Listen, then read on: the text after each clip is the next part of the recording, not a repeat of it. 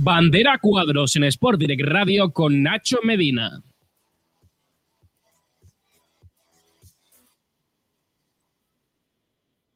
Muy buenas tardes, bienvenidos una semana más a Bandera Cuadros, bienvenidos al programa de motor de la radio malagueña, del Sport Direct Radio. Una semana más, eh, tenemos ya nuestro octavo, nuestro noveno programa de lo que llevamos de temporada, así que Vamos todo ahí en movimiento para que las cosas sigan avanzando. La actividad de la Fórmula 1 y de MotoGP vuelven a nuestras vidas eh, tras una semanita, en el caso de MotoGP, en el que hemos descansado de, ellos. Y la Fórmula 1, que llevamos casi todo, llevamos todo el mes, de hecho, esperándolos, regresan a los circuitos, eh, regresan al Gran Premio de Bakú. Un gran premio donde en cada ocasión que se ha visitado han ocurrido cositas. De hecho, es eh, de seis ocasiones eh, que llevamos ya corriendo allí, seis ganadores diferentes. Así que, ¿qué pasará este fin de semana? No somos adivinos, todavía no lo sabremos. Después de los libres tenemos un pelín de idea quiénes son los que llegan mejor a este, a este cuarto Gran Premio de la temporada.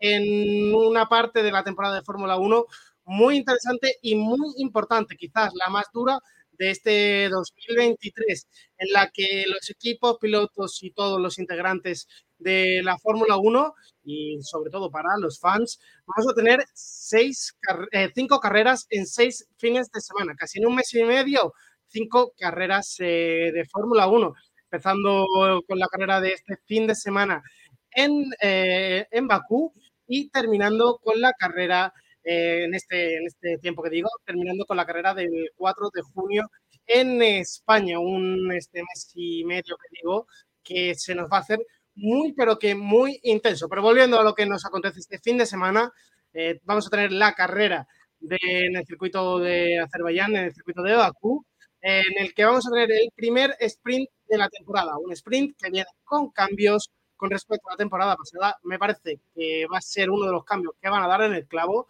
porque no se va a influir en la carrera del domingo y vamos a tener una clasificación al sprint también para este mismo fin de semana. Así que vamos a tener eh, dos clasificaciones y dos carreras eh, en un mismo fin de semana, aparte de los entrenamientos libres que viviremos el viernes. Todo, todo pinta muy, pero muy bien para este fin de semana de sprint. Ahora después hablaremos con José y con Jaime para ver qué opinan ellos de, esta, de este nuevo formato que ha introducido la Fórmula 1. Yo veo muy bien que se vayan introduciendo estos cambios Creo que el sprint, ya lo dije, es una cosa que está funcionando bien y que pero que sí que hacía falta darle un poquito más de, vuelta al formato y creo que vamos a tener, eh, yo creo que este va a ser el, indicado. Como decía, seis ganadores en seis grandes premios. Hemos tenido durante este, esta corta etapa de, de, Bakú, bueno, ya no tan corta, ya una etapa media de, de Bakú en la Fórmula 1. Rosberg, Ricciardo, Hamilton, Bottas, Pérez y Verstappen han sido los ganadores desde que la Fórmula 1 eh, llegó a las tierras de Azerbaiyán y cada uno en un año diferente. Veremos a ver si sigue cumpliéndose esa norma. Este año tenemos otro ganador diferente, un séptimo ganador en siete años. Veremos, ojalá pueda ser eh, Fernando Alonso, pero también están ahí para, para intentarlo. Eh, Charles Leclerc, que seguramente odia este circuito, de ahí la famosa radio del año pasado de Soy Estúpido, eh, en, esa, en, ese choque que tuvo casi en la clasificación del, del Gran Premio. Veremos a ver cómo afronta Ferrari este fin de semana tras el que no ha sido su mejor comienzo del Mundial. Y también un fin de semana donde vamos a tener el, debut de las chicas de la Fórmula 1 Academy. Quizás no de la forma que ellas buscaban, porque sí que se buscaba darle mucha visibilidad a este campeonato, pero eh, no, las van a no van a tener tanta visibilidad, porque recordamos, eh, no se va a emitir este campeonato en, las televisiones eh, que tienen los derechos de la Fórmula 1, por lo tanto, y tan solo se va a poder, de hecho, seguir a través de, del lifetime. Creo que es un error. Si primero se quería compartir este, este campeonato y se quería dar mucho a conocer y se quería que fuese un campeonato que acompañase a la Fórmula 1, en principio, iba a hacer eso. No va a acompañar al calendario de la Fórmula 1. Coinciden, creo que son dos grandes premios y encima no se van a retransmitir por la televisión. Así que creo complicado que alguien pueda engancharse a este formato de, la Fórmula 1 Academy. También lo hablaremos ahora después con nuestros integrantes del equipo de, cuatro ruedas. Eh, también, eh, como decía, doble gran premio este fin de semana. Eh, la, la MotoGP llega a Jerez, el gran premio más impresionante del calendario, ya no solo por lo que se vive en la pista, sino por el ambiente, el gran ambiente que hay detrás de, todo lo que mueve este Gran Premio de Jerez y siempre que llega la categoría reina del motociclismo a la provincia de Cádiz. Así que fin de semana muy importante para las motos, en un fin de semana en el que se acaba de confirmar, bueno, se ha confirmado esta mañana que Marc Márquez no va a participar en este Gran Premio del primer Gran Premio que se va a realizar en España. Mala suerte para él otra vez, eh, desde esa lesión que acarrea desde la primera carrera del Mundial de MotoGP. Esperemos eh, su pronta recuperación, como venimos diciendo en todos los programas, pero una absoluta pena que un piloto como Marc Márquez no pueda estar dentro de, MotoGP.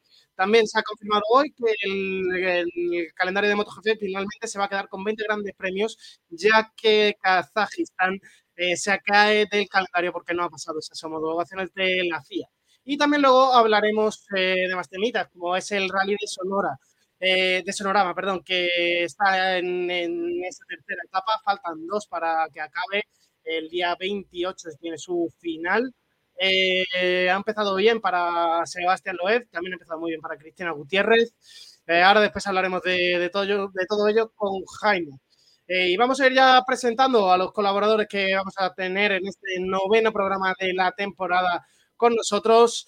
Muy buenas tardes, José. Bienvenido una semana más. Eh, ¿Cómo afrontamos este fin de semana, el primer fin de semana al sprint de la temporada? Muy buenas, Nacho. Hola a todos. Pues con ganas, pero sobre todo con ganas porque llevamos mes y medio parados. Que, aquí protestamos mucho de que tiene muchas carreras, pero cuando nos, nos ponen tres semanas de parón ya nos comemos la uña. Y la verdad que con bastante ganas e ilusión, porque la verdad que creo que la FIA acierta con este formato. Yo creo que es el, formato indicado para, para, este, para este comienzo de la, de la Fórmula 1 al sprint y veremos a ver qué lo que ocurre después del fin de semana y después de la primera clasificación al sprint que vamos a tener por primera vez eh, dos clasificaciones en un mismo fin de semana. Pinta, pinta bien. Eh, también saludamos ya a Jaime Chico. Muy buenas tardes, Jaime. Lo mismo, ¿cómo afrontamos este primer fin de semana de sprint y esta carrera de Bakú que siempre nos da tantas cositas? Muy buenas, ¿qué tal a todos? ¿Qué tal vosotros?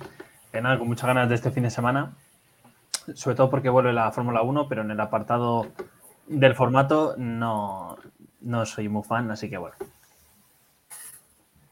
Bueno, veremos a ver. Eh, yo creo que vas a cambiar de, opinión después de, de, ver lo que ocurra en este primer fin de semana. Es que no, yo soy de los que de los que opina que yo me enamoré de la Fórmula 1 de una manera. Y me gusta cómo está. Y no me gusta ni este formato ni el otro sprint, ¿eh? Ninguno de los dos. No eres partidario de las carreras al sprint, por lo que veo. No. Yo creo que sí le dan buena emoción al fin de semana y además eh, le van a dar más emoción porque ya la carrera del domingo no va a depender de algo que, que pueda ocurrir el sábado, por lo tanto van a apretar mucho los pilotos el, sábado en la carrera del sprint. O sea, eso, por ese lado lo veo bien. Porque, bueno, pues como dices tú, eh, habrá un poco más de emoción en la sprint, pero no me gusta mucho. Bueno, chicos, eh, vamos a tener por delante eh, la parte más importante casi de, toda esta temporada 2023. Van a ser cinco grandes premios en seis fines de semana. ¿Cómo afrontamos esto y cómo organizamos este calendario que vamos a tener que hacer con la, la Fórmula 1? Hombre, lo afrontamos bien, ¿no? Después del parón tan inmenso que hemos tenido, pues cinco gran premios seis semanas, se agradece, las cosas como son. Lo que sí que volvemos un poco a lo mismo de siempre. Está muy mal hecho el calendario.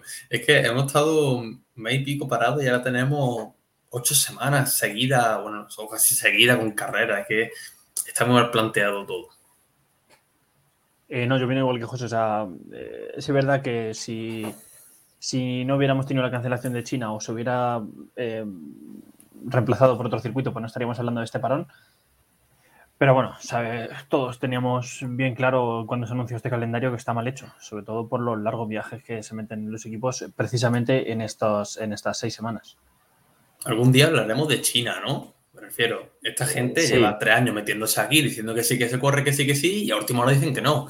Sí, a ver, ahora están, ahora están otra vez diciendo que el año que viene, pues, que sería extraño no verlos, lo decían los periodistas expertos de allí del país pero claro, eh, si el gobierno te dice que no. De hecho, había rumores de que cuando la Fórmula 1 anunció que se cancelaba para este año, lo primero que hicieron los promotores fue llamar a, la Fórmula 1 y decir, oye, no, no, que nosotros lo queremos, que esto es un sitio seguro, tal, pero bueno, eh, no salió adelante porque ya por cabezonería de uno y por falta de seguridad de otro,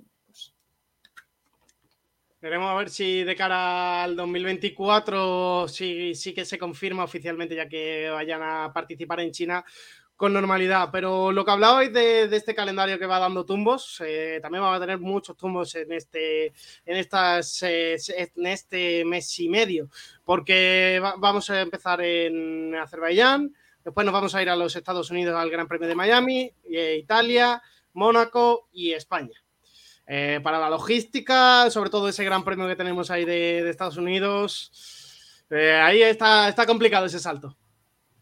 Desastre. Es que, yo entiendo lo de los patrocinadores, lo que hemos hablado ya aquí varias veces, que un circuito paga tanto por estar en X puesto, para que se corra el tercero, para que se corra el cuarto, pero yo creo que la FIA también tiene que poner un poco de orden. Prefiero que está fatal por todos los sentidos. Ya no es solo los parones de mes y medio y luego otro mes y medio continuado sin parar, que luego el kilometraje de un lado para otro. Te va a América, luego vuelve, te va a Asia, vuelve, Europa, eh, otra vez América, vuelve otra vez.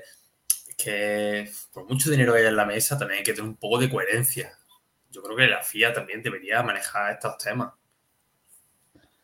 Si, el resumen es claro, o sea, no se te puede llenar la boca de sostenibilidad, de sostenibilidad y hacer este calendario sabiendo que te tienes que transportar en uno de los transportes más que, más contamina en el mundo, que es el avión, por supuesto, no puedes. Pero es así, eh, para mí el resumen es ese, no se te puede llenar la boca de una cosa con exigiendo incluso para 2026 a, ciertos equipos tener un proyecto sostenible para poder entrar en el deporte y luego tú hacer este tipo de calendarios. Hablando de futuro, porque eh, se habla ya de que el, futuro calendario de la Fórmula 1 a partir de 2026-2027 puede estar formado por hasta 30 carreras. Eh, ¿Cómo os parecería eso? 30 carreras durante un, mismo año.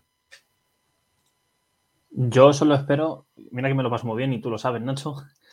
Eh, yo me lo paso muy bien escribiendo la web, pero espero no tener que contar, o sea, espero no tener la web a esas alturas. Yo 30 carreras me muero, o sea, tengo ahora, tenemos ahora 22, 23 más otras, las otras categorías que también tienen unas tantas, yo no las aguanto. Y como espectador yo creo que se te hace un poco largo también. Hay que tener algún fin de semana libre, por lo menos. que el, año tiene 55 semanas y 30 carreras, más de la mitad. Es darle un batagazo bueno. También un poco la magia de la Fórmula 1 es la exclusividad, ¿no? El, una carrera pasa en nada, hora y pico, una semana, dos, tres, cuatro, esperar a la siguiente. Un poco lo que le da también la magia a las carreras. Que por lo que yo creo también que Jaime está en contra del sprint es por, esto mismo, ¿no? Que ya varias carreras en fin de semana que la magia un poco se pierde. Pero sí es cierto que no se puede usar tampoco, por mucho que nos guste, 30 carreras es demasiado. Es que un sería un calendario para mí, yo creo que ya demasiado extenso. Me parece bien ahora mismo el, el número que se maneja de entre 22, 24 grandes premios. Yo creo que se quedaría muy bien. Un calendario que prácticamente tenemos eh, carreras cada, cada, cada dos fines de semana, como mucho espera. Luego tenemos algún, algún parón grande, pero bueno, también ha sido por, por esa ausencia de China en el calendario. Creo que ahora mismo, como está el calendario con este número de, de, grandes premios, es eh, lo ideal. Eh, poner más grandes premios sería todavía aumentar más el kilometraje en motores. Ya sabemos eh, lo justo que están llegando este año. De hecho, ahora después lo hablaremos. Ahí se ha abierto la veda para que puedan utilizar un, nuevo elemento de motor, tanto de MGUH, MGK, Turbo y todos estos elementos que estaban limitados a tres. Eh, ahora van a estar limitados a cuatro estas temporadas. Por, visto cómo ha empezado la temporada donde todos han tenido más de un, fallo de fiabilidad, eh, era necesario esta temporada ampliarlo un poquito. Pero viendo la vista que quieren ampliar a tantos grandes premios, si se quieren reducir coste, vamos a tener que ampliar más motores igualmente, porque si no, no van a llegar. Porque ya estamos viendo que esta temporada están bastante justitos y en una temporada donde supuestamente ya los motores en cuanto a fiabilidad llegan muy desarrollados. Estamos a final de, ya de, la, de esta normativa de motores y están congelados y solo se pueden desarrollar supuestamente para, para, para en búsqueda de, la fiabilidad. Veremos a ver eh, qué ocurre con ese calendario que se, se, empieza a hablar para a partir de 2026. Ya lo iremos hablando en el, en el resto del programa porque ahora lo que tenemos que hablar es un poquito más de, de Bakú, en el que, como he dicho al principio del programa, seis ganadores en seis, en seis grandes premios diferentes. Rosberg, Ricciardo, Hamilton, Bottas, Pérez y Verstappen son los que han conseguido subirse al, al, a la parte más alta de, del podio de Azerbaiyán. Eh, os pregunto, ¿tendremos eh, séptimo ganador esta temporada o se repetirá alguno? Yo creo que se repetirá. Las cosas como son. No, no por nada, sino porque en velocidad punta Red Bull es un animal. Y Bakú, la zona importante es pura punta y puro motor.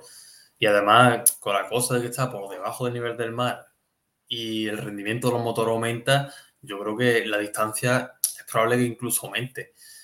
¿Que sería bonito? Hombre, claro que sería bonito, porque el único candidato yo creo que tiene motor Mercedes el coche de verde porque los Ferrari lo dudo. No en seis carreras no han ganado ninguna, no creo yo que sea este año la, que gane, pero está complicado. Yo creo que repetirá alguno de la marca austriaca. Y además, Leclerc no le tiene muy buenos recuerdos eh, a este circuito. ¿eh? No. Eh, a ver, opino como José, yo creo que es muy difícil. O sea, muchas cosas tendrían que pasar para que Red Bull no ganara esta carrera. Incluso lanzó a favor una lanza al antiguo formato sprint, quizás ahí, pues bueno, pero ahora con dos clasificaciones que yo tengo la sensación de que van a ser calcadas, salvo alguna, salvo alguna variedad. Eh, tal, pues Red Bull se llevaría la victoria sin, ninguna duda. Hay que tener en cuenta las actualizaciones, por supuesto, eh, pero no creo que, que la parrilla vaya a cambiar como si acabáramos de empezar un nuevo año. Veremos, ¿no veis posibilidad de, que ocurra un 2018 como ocurrió con Verstappen y Ricciardo y que los dos Red Bull eh, queden fuera, en este caso Max y Pérez? Hombre, posibilidad hay, claro que hay. Seguramente circuito urbano Pérez se viene un poco arriba, es probable que esté un poco más a nivel de Verstappen, que haya pelea entre los dos, coches muy similares, y cargar los ritmos en Jeddah, por ejemplo. Yo creo que si hay pelea, se lo dejan pelear porque es otra. Pero si hay pelea, seguramente habrá roces. No sé si hmm. caerá la breva de abandono, pero bueno, posibilidad hay, claro que hay. Veremos, veremos a ver qué, puede ocurrir este fin de semana en Bakú. Veremos si tenemos el séptimo ganador, la 33, ¿cómo, cómo la veis? Eh, ¿Cerca este fin de semana o todavía tiene que cocinarse un poquito más? Imola, Imola la clave, Nacho. ¿no? yo, yo voy por Mónaco, ¿eh? Ojo. Yo, yo, voy con Jaime también. Creo que Mónaco va a ser el gran premio donde Aston Martin puede, puede tener algo más que enseñar, que, el resto va muy bien en ese, en ese tipo de curvas lentas. Eh, hablábamos de que se cambia la normativa en el sprint. Eh, José, cuéntanos un poquito primero cuáles son los, cambios. Ahora ya vamos a opinar un poquito de, de esta sprint. Bueno, los cambios principalmente es lo que ya hemos comentado aquí. La, eh, la carrera del sprint no influye en la carrera final. Hay una clasificación para la carrera que será el viernes y el sábado es un día dedicado entero al sprint. Por la mañana será la clasificación de la propia sprint y luego al mediodía será la sprint y a partir de ahí no olvidamos. Es decir, se cambia totalmente el fin de semana porque se eliminan todos los libres, solo tiene libre uno y luego será clasificación del domingo para la carrera y el sábado todo sprint. Lo que pasa el sábado no cuenta para nada para el siguiente día. Eh, tendremos que estar muy pendientes de, todo lo que ocurra el viernes, porque ya el mismo viernes tenemos esa, clasificación que da pie al domingo. Para la carrera de. Para, para esa clasificación al sprint, eh, ¿cómo va a ser un poquito esa clasificación? Porque no es eh, exactamente el mismo, aunque tiene Q1, Q2 y Q3, no es el mismo formato que vamos a vivir durante la clasificación real del viernes, ¿no? Pues no, básicamente lo que tú has dicho, Nacho, tiene Q1, Q2 y Q3, pero con los tiempos más reducidos. La Q1 en vez de 18 minutos serán 12, la Q2 serán 10 y la Q3 serán 8 minutos. Y básicamente es que la principal norma solo pueden utilizar una goma nueva.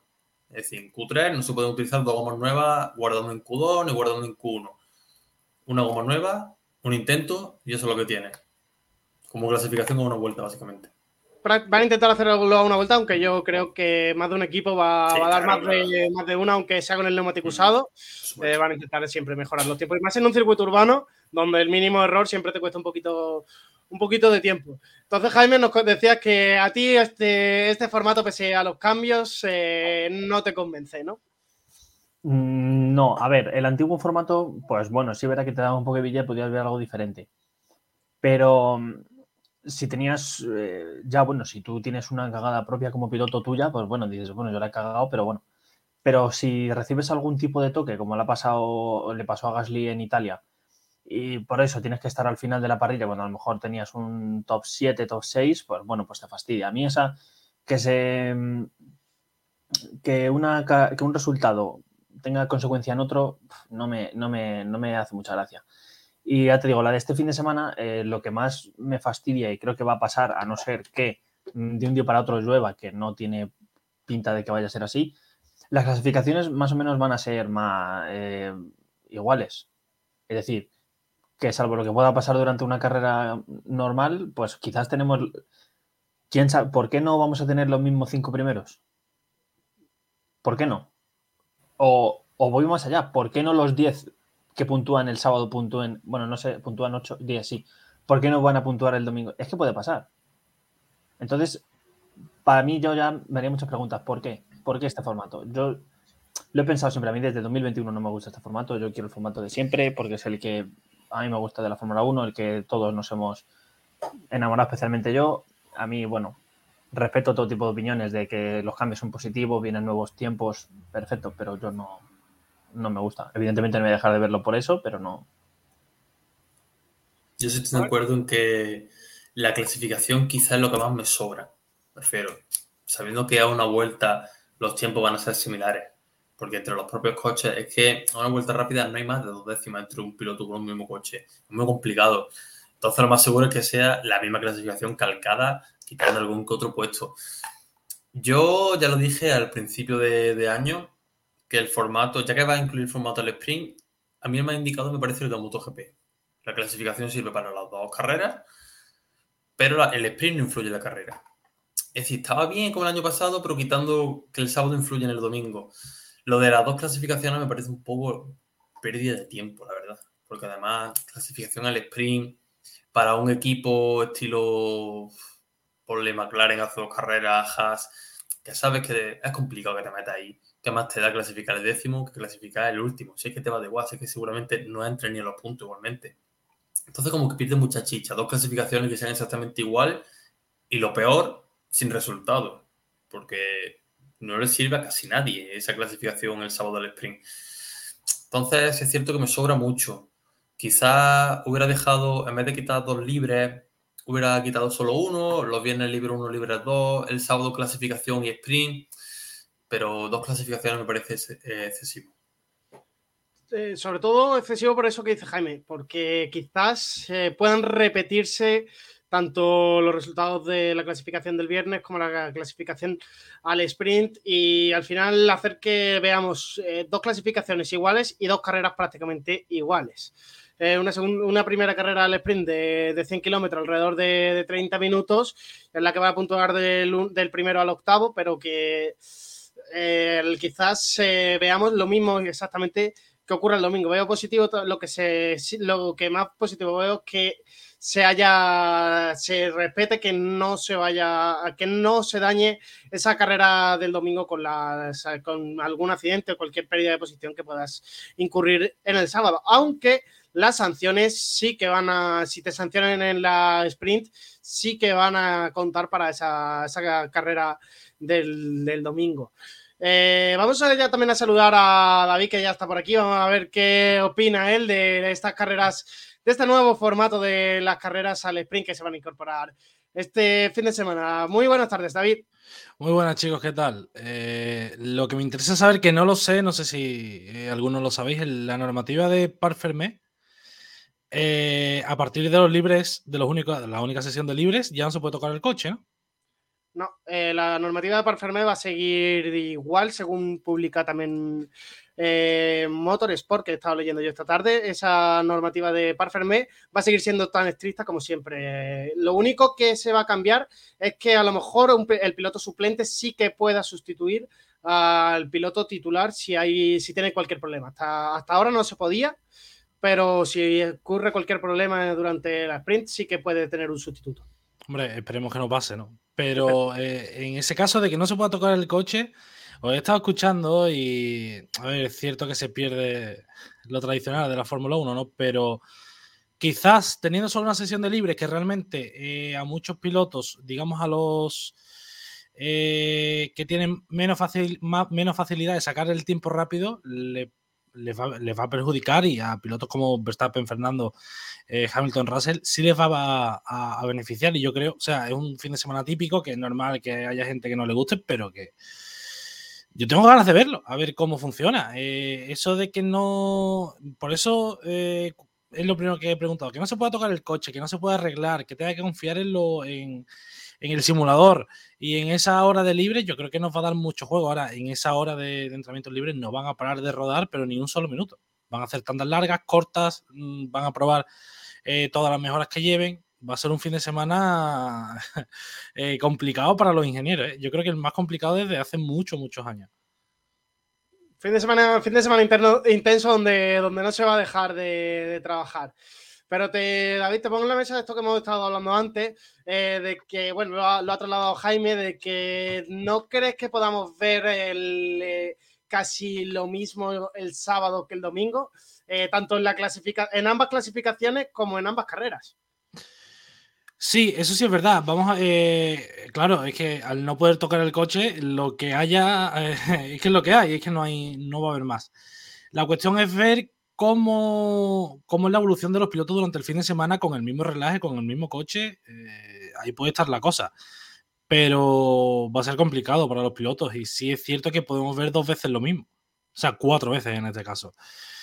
Lo que yo me pregunto es eh, si esos pilotos que están en ese segundo escalón van a poder llegar a los pilotos punteros de la categoría, por así decirlo, eh, durante la evolución del fin de semana, o se van a quedar muy atrás. Yo creo que esa, es la, esa va a ser la emoción.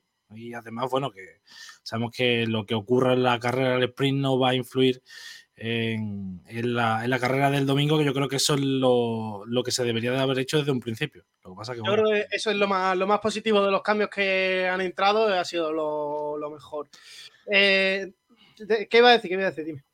Eh, que podemos ver, eh, por ejemplo, estrategias más arriesgadas o eh, que se arriesguen más en la, en, la, en la sprint, ¿no? Eso es lo único que yo creo que es positivo. Por lo demás, lo que decía Jaime, ¿no? De dos veces, cuatro veces en este caso lo mismo, pues es posible. Sobre todo en los Verstappen, Fernando, Hamilton, como ya he dicho. Esperemos, esperemos que no sea un fin de semana demasiado repetitivo. Yo, yo estoy a favor de, esta, de esta sprint. Creo que puede ser eh, interesante, aunque sí que es cierto que a lo mejor en, algunos circuitos, yo creo que Bakú a lo mejor no tanto, sí que sí que podemos ver eso, las carreras demasiado repetitivas porque ocurra tanto lo mismo el sábado que el domingo. Eh, también hablábamos antes de que ha, habido en Bakú seis ganadores en seis carreras diferentes.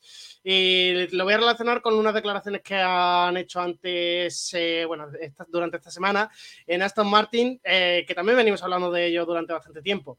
Desde Aston Martin creen que Mercedes, al ser un equipo cliente, no les va a, negar poder cumplir sus objetivos, que son incluso estar peleando por el Mundial o ganar alguna que otra carrera.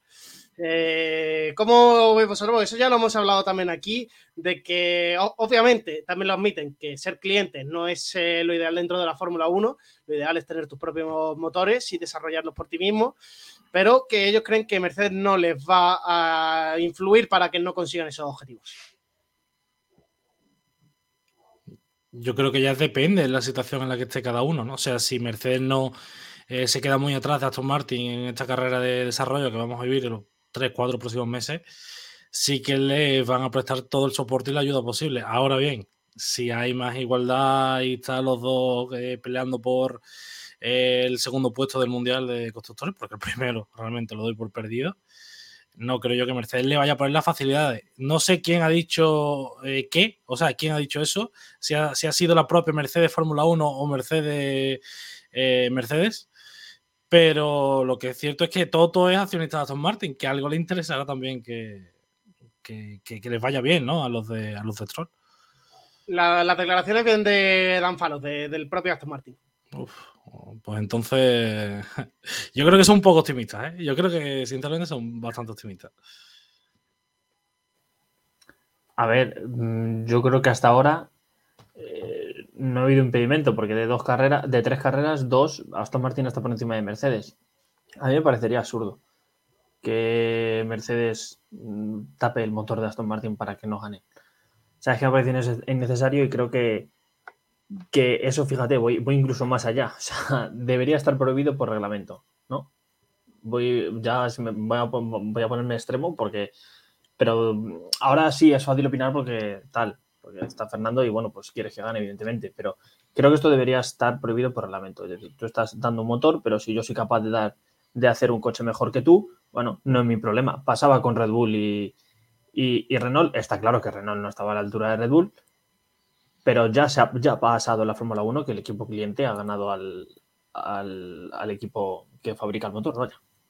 Sí, yo tampoco creo que Mercedes se pegue un tiro en el pie, porque al fin y al cabo eso, tú como, como, como distribuidor de motores tampoco te interesa boicotear a un equipo rival, por mucho que esté igualado, al fin y al cabo cliente, me refiero. Si tú te dedicas a boicotear a tus clientes, ¿quién te va a comprar esos motores? ¿Quién va a querer que los suministre?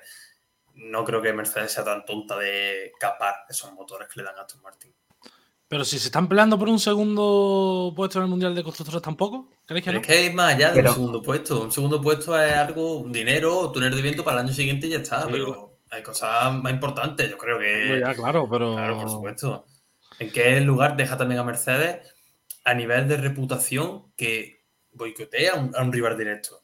Es que aún así, eso a nivel de acción en bolsa, incluso repercutiría mucho más que lo que se lleve quedando segundo. Yo es que no me acabo de fiar de. O sea, sabemos que Toto es el malo de la película. O sea, no sé. A ver, ahora mismo, eh, ahora mismo esta situación en Fórmula 1 no se está dando, pero sí actualmente se está dando en la Fórmula E. O sea, eh, en Vision Racing y, Jaguar montan el tren motriz eh, de Jaguar, evidentemente. Jaguar por ser Jaguar y Vision porque compra el tren motriz de Jaguar. Y por otro lado, Porsche le da los tren motrices a Andretti.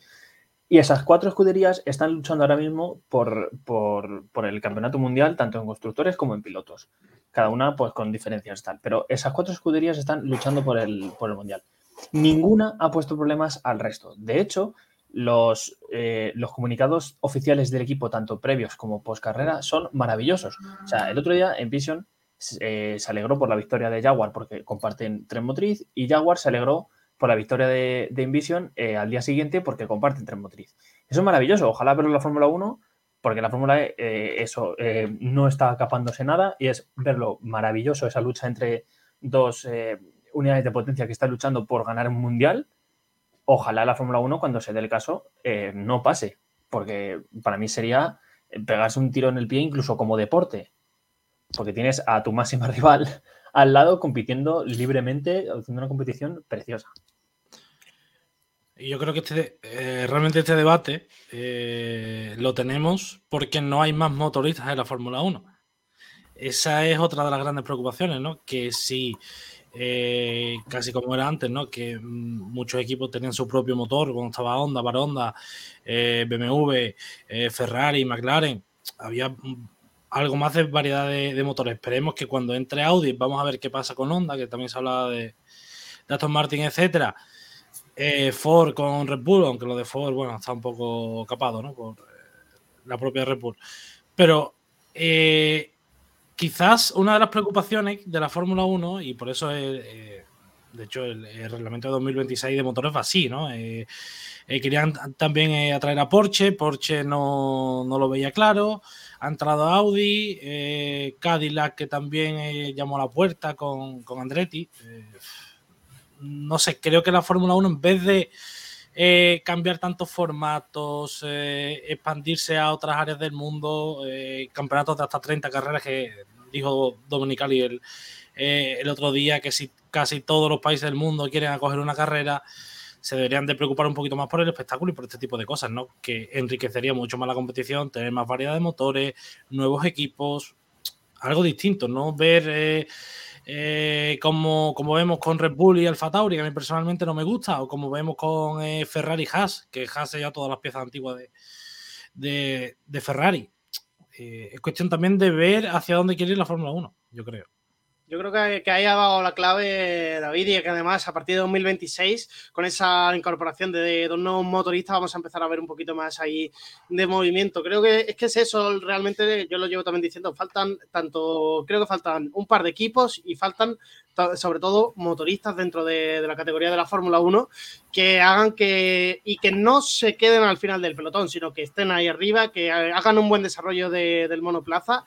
Y creo que la Fórmula 1 empezó bien con ese límite presupuestario para empezar un poquito con esto y que todo que fuese más fácil empezar en la Fórmula 1, pero creo que ese desarrollo del límite presupuestario ahora mismo no sirve para nada, porque realmente no hemos visto que ese límite presupuestario haya hecho que la parrilla se junte, no hemos visto que haya hecho que entren más equipos y no hemos visto que haya más competitividad tampoco. Así que el límite presupuestario es así. Eh, que yo pensaba que iba a ser un, buen, un buen dato para poner encima de la mesa y que todo, todo empezase a girar un poquito con más competencia, pero creo que ahí se han quedado un poquito atrás y también es eso. Creo que tendrían que mirar un poquito por dónde va el rumbo. Y el rumbo, y ya como hemos dicho antes, un, calendario de 30 carreras no creo que sea lo, ideal. Se está en general enfocando, la, la Fórmula 1 se está enfocando donde no debe, que es lo que estamos diciendo aquí. Obviamente, a ver, no somos unos iluminados de Dios. La conversación que estamos teniendo aquí, obviamente ya la habrán tenido ellos. Que, que se hace o no, eso obviamente ya por motivos internos que no sabemos. Yo no creo que la FIA sea tan tonta de decir, podríamos incluirlo, pero no lo vamos a hacer, porque no queremos. No, obviamente habrá algo detrás. Pero sí es cierto que si se va a incluir más equipos, lo que ha dicho Nacho, que sean competitivos, porque es que de verdad, yo he hecho la vista atrás y recuerdo al HRT, los Marussia, los Caterham, y es que para eso prefiero que no haya equipos. Para eso prefiero que no haya coche. Porque para que haya un coche que sea un minuto más lento por vuelta el primero es que prefiero ni que esté, la verdad, porque eso mancha la imagen y, y eso es lo que no, le conviene a la Fórmula 1 ahora mismo, una pérdida de imagen. Se están haciendo muchos cambios para 2026. Yo mantengo el argumento que ya he dicho alguna que otra vez. El reglamento este yo creo que no ha funcionado tan bien como ellos esperaban. Que sí, que ha funcionado, que se ha acercado un poco más, el aire sucio ya no afecta tanto, vale. Pero yo creo que era algo más lo que ellos querían, sobre todo con el límite presupuestario, lo que ha dicho Nacho realmente no acerca. El último sigue siendo el último y el primero sigue siendo el primero. El único milagro divino que ha habido es Aston Martin, pero no por nada, sino porque tienen a Dan Fallow. Entonces, es como que sí, pero no. No sé, yo pienso que la Fórmula 1 me mantengo en el argumento de que está bien tirado este argumento, este, eh, esta, esta reglamentación, pero no ha sido el éxito que ellos querían. Yo creo que el problema, el tema de que no entren más equipos, etcétera, es porque los equipos no quieren, porque eh, no quiere, es, que, es que no quieren repartir más trozos de la tarta, o sea, eh, no quieren. no quieren. Y de hecho, en cuanto Ben Sulayen empezó a decir que quería más equipo, etcétera, fuera. Ya no existe la figura de Ben Sulayen y van a por él. De hecho, hace poco ha saltado una polémica, ¿no? En torno, en torno a él por eh, racismo y bullying, no lo sé. No lo sé. Pero está claro que los equipos no quieren, que no quieren que entre Andretti, que no quieren que, que no. O sea, quieren las 10 estructuras que hay, que tengan el dueño que quieran, pero que no entren más de 10, porque nadie quiere perder dinero, básicamente. De hecho, se habló hasta de incluso eh, ampliar ese, esos 200 millones que tiene que poner un equipo nuevo nada más que llega. Eh, pasarlos a 400 o, o 500, ¿no? que a mí me parece eso una, una verdadera locura. Sí, sí, el problema a día de hoy que la Fórmula 1 para entrar es cara y que sobre todo los equipos, como bien decís, no levantan la mano. Ellos quieren seguir manteniendo el mismo dinero que reciben ahora, por mucho que haya 10 equipos o haya 11. En cuanto a, al tema del reglamento actual y tal, sí es verdad que a día de hoy, al 2023, eh, ese reglamento, ese reglamento financiero que se introdujo en 2021 no está, no está surgiendo efecto pero creo que deberíamos de, ver, de valorar la, temporada en, diciembre. ¿Qué quiero decir con esto? Este año es por primera vez el primero que vemos eh, ese lastre en el túnel de viento. Eh, yo prefiero esperarme, ¿no? Eh, si veo que en diciembre ese lastre no ha funcionado para nada, es decir, que los equipos no se empiezan a, juntar más como pensamos todos que se van a juntar, sí, sí os diría que es una idea fallida yo tengo la esperanza de que con el paso del tiempo Red Bull ya tenga que parar el desarrollo de este año porque no pueda más, porque no tiene más tiempo y además tiene la sanción. Y que, y que Aston Martin mm, se mantenga, más que nada porque tiene más tiempo que, que Mercedes y, Ferrari. Ahora bien, mm, no sé eso, claro, también hay que acertar. Entonces todos se, que, todos se pueden quedar igual. Prefiero yo esperarme, pero sí verá que, que ahora mismo con los datos que tenemos a día de hoy no, no está funcionando como ellos esperaban incluso lo han admitido, ¿no? Que eh, Pat Simon ha dicho que, sí, que había hay, ciertas cosas, eh, perdón, Tom Basis ha sido, que ciertas cosas eh, se podían haber hecho muchísimo mejor. Y es que, sobre todo, yo lo que veo es que eh, Red Bull lo que va a tener limitación en el túnel del viento porque el año pasado, bueno, el anterior se pasó en el límite presupuestario. Si no, tendría, aunque no, eh, no tiempo completo realmente, pero tendría suficiente para el desarrollo del coche completo durante, a lo largo de, de, toda la temporada. Y Tal lo que ha hecho. arriba eh, durante toda la temporada. Y si a ver si con esa restricción que tienen en el túnel de viento bajan un poquito, porque tampoco sabemos si el resto van a desarrollar el coche de, de, la manera que hace Red Bull, que cada cosa que implementa acierta y funciona dentro de, de ese, de ese monoplaza que está tan bien desarrollado. Eso hay que admitirlo. El monoplaza sí. de Red Bull es el que mejor base tiene y el que mejor eh, cualquier cosita que le ponen, cosa que funciona y encima ganan tiempo, bastante tiempo con el respecto al resto de la, de la parrilla. Eh, Entonces, que, sí, dime. Es que es verdad que la FIA, pues lo que tú dices, eh, se puede agarrar a eso. O sea, la FIA, los equipos pueden reclamar a la FIA de, eh, mira, Red Bull tenía menos tiempo, además tenía la sanción y nadie la ha alcanzado, pero la FIA se puede agarrar, sobre todo, échale de, de hecho de ejemplo a Ferrari, a Mercedes y a Aston Martin, sobre todo, eh, la FIA se puede agarrar a eso y puede decir, oye, mira, tú tienes más tiempo, si tú no has sido capaz de hacer una pieza en condiciones, no es mi problema, chico. Claro. Eh, que ahí, ahí, y ahí la FIA está en su derecho de decirlo. Eh, yo te doy más tiempo. Tú no has sido capaz de hacer una pieza buena. No es mi problema. Inténtalo a la siguiente. De hecho, ese ha sido el principal problema de este año.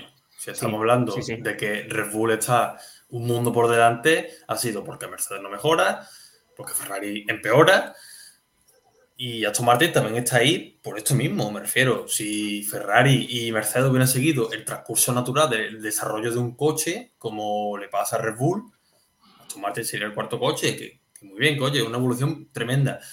Pero aún así, yo creo que este año es más fallo de Ferrari y Mercedes, que eran los que estaban destinado, por así decirlo, a luchar contra Red Bull que acierto de Red Bull. Sí es cierto que ha habido un cambio muy grande de Red Bull, pero oye, han hecho su trabajo. Tampoco podemos llorar aquí por Red Bull cuando aquí Mercedes y Ferrari han tenido un invierno, vamos, de lujo, sin hacer nada. Es, es importante a ver que, cómo transcurre esos cambios que se quieren incluir dentro de, la Fórmula 1. Esperemos que todo se, se, vaya juntando un poquito y lo que yo creo que puede dar más vidilla al, campeonato, que entren más motoristas, que entren más, eh, más equipos y que todo se vuelva mucho, mucho más apretado, porque para tener equipos, como dice eh, José, como HRT en su momento, Marusia, que estaban casi dos, tres segundos por detrás del resto, o como pueden ser eh, la temporada pasada Haas o Williams, que no hay que irse tampoco tan lejos, eh, que son equipos que no llegan ni al mínimo del límite presupuestario que está marcado para, para esta temporada. Entonces, ahí veo complicado que estos equipos lleguen en algún momento a la parte alta del campeonato y tampoco entiendo mucho qué, siguen haciendo dentro de la Fórmula 1 porque obviamente no están compitiendo al máximo nivel y están compitiendo para, para llegar, para intentar terminar carreras. Eh, veremos a ver qué ocurre, esperemos que todo, como digo, se junte un poquito más todo y que haya más competencia, sobre todo a la hora de ganar carreras y que veamos diferentes ganadores en todo, en cada gran premio, que yo creo que es lo que más emoción le da a una temporada, que haya disputa del mundial no entre solo dos pilotos, sino entre cuatro o cinco pilotos que puedan estar ahí, que eh, uno tenga una mala carrera y ya tres, cuatro posiciones en el mundial de, pilotos, que los equipos tengan emoción por disputar el mundial de constructores, porque es lo que está claro, que Red Bull tiene ahora mismo, como están las cosas, como la tenía Mercedes en su época, eh, tiene la ventaja y que es, es muy, muy, muy complicado que a final de temporada veamos que alguien le pueda disputar algo aunque lleguen un poquito más justos que el resto a final de temporada. Pero lo veo muy complicado que alguien pueda disputarle algo a, Red Bull. Eh, lo que sí está dando mucho que hablar durante esta temporada es, son los problemas de fiabilidad. Muchos llegan ya, están llegando ya al límite, pero viendo, viendo esto, la FIA ha permitido que se desahoguen un poquito los equipos y no se va a sancionar hasta llegar a la cuarta unidad de, de potencia. Es decir, van a poder incluir 4 IC, 4 turbos, 4 MGUH y 4 MGUK antes de empezar con las penalizaciones. Eh, ¿Qué os parece esto de que a mitad de, bueno, mitad, con la temporada empezada ya se cambie ese reglamento del que se había hablado que eran tres motores y de que llevábamos ya varias temporadas con esto de, tres motores completos y que ahora, porque haya problemas de fiabilidad, vaya a ver, vaya que veamos demasiadas penalizaciones, eh, vamos a meter uno más. Yo lo veo lógico este cambio. Ya no solo porque la FIA se ha dado cuenta, bueno, ha sido un imprevisto que nadie esperaba, eh, que los motores no funcionasen también a nivel de fiabilidad, pero eso tampoco es casualidad, me refiero. Si tú cada año metes dos carreras más y dos sesiones más por fin de semana, ¿qué te esperas? No puedes pedir los mismos motores que duren más. Eh, no es magia, esto no es un chicle que se estira. Si lo estiras tanto se rompe.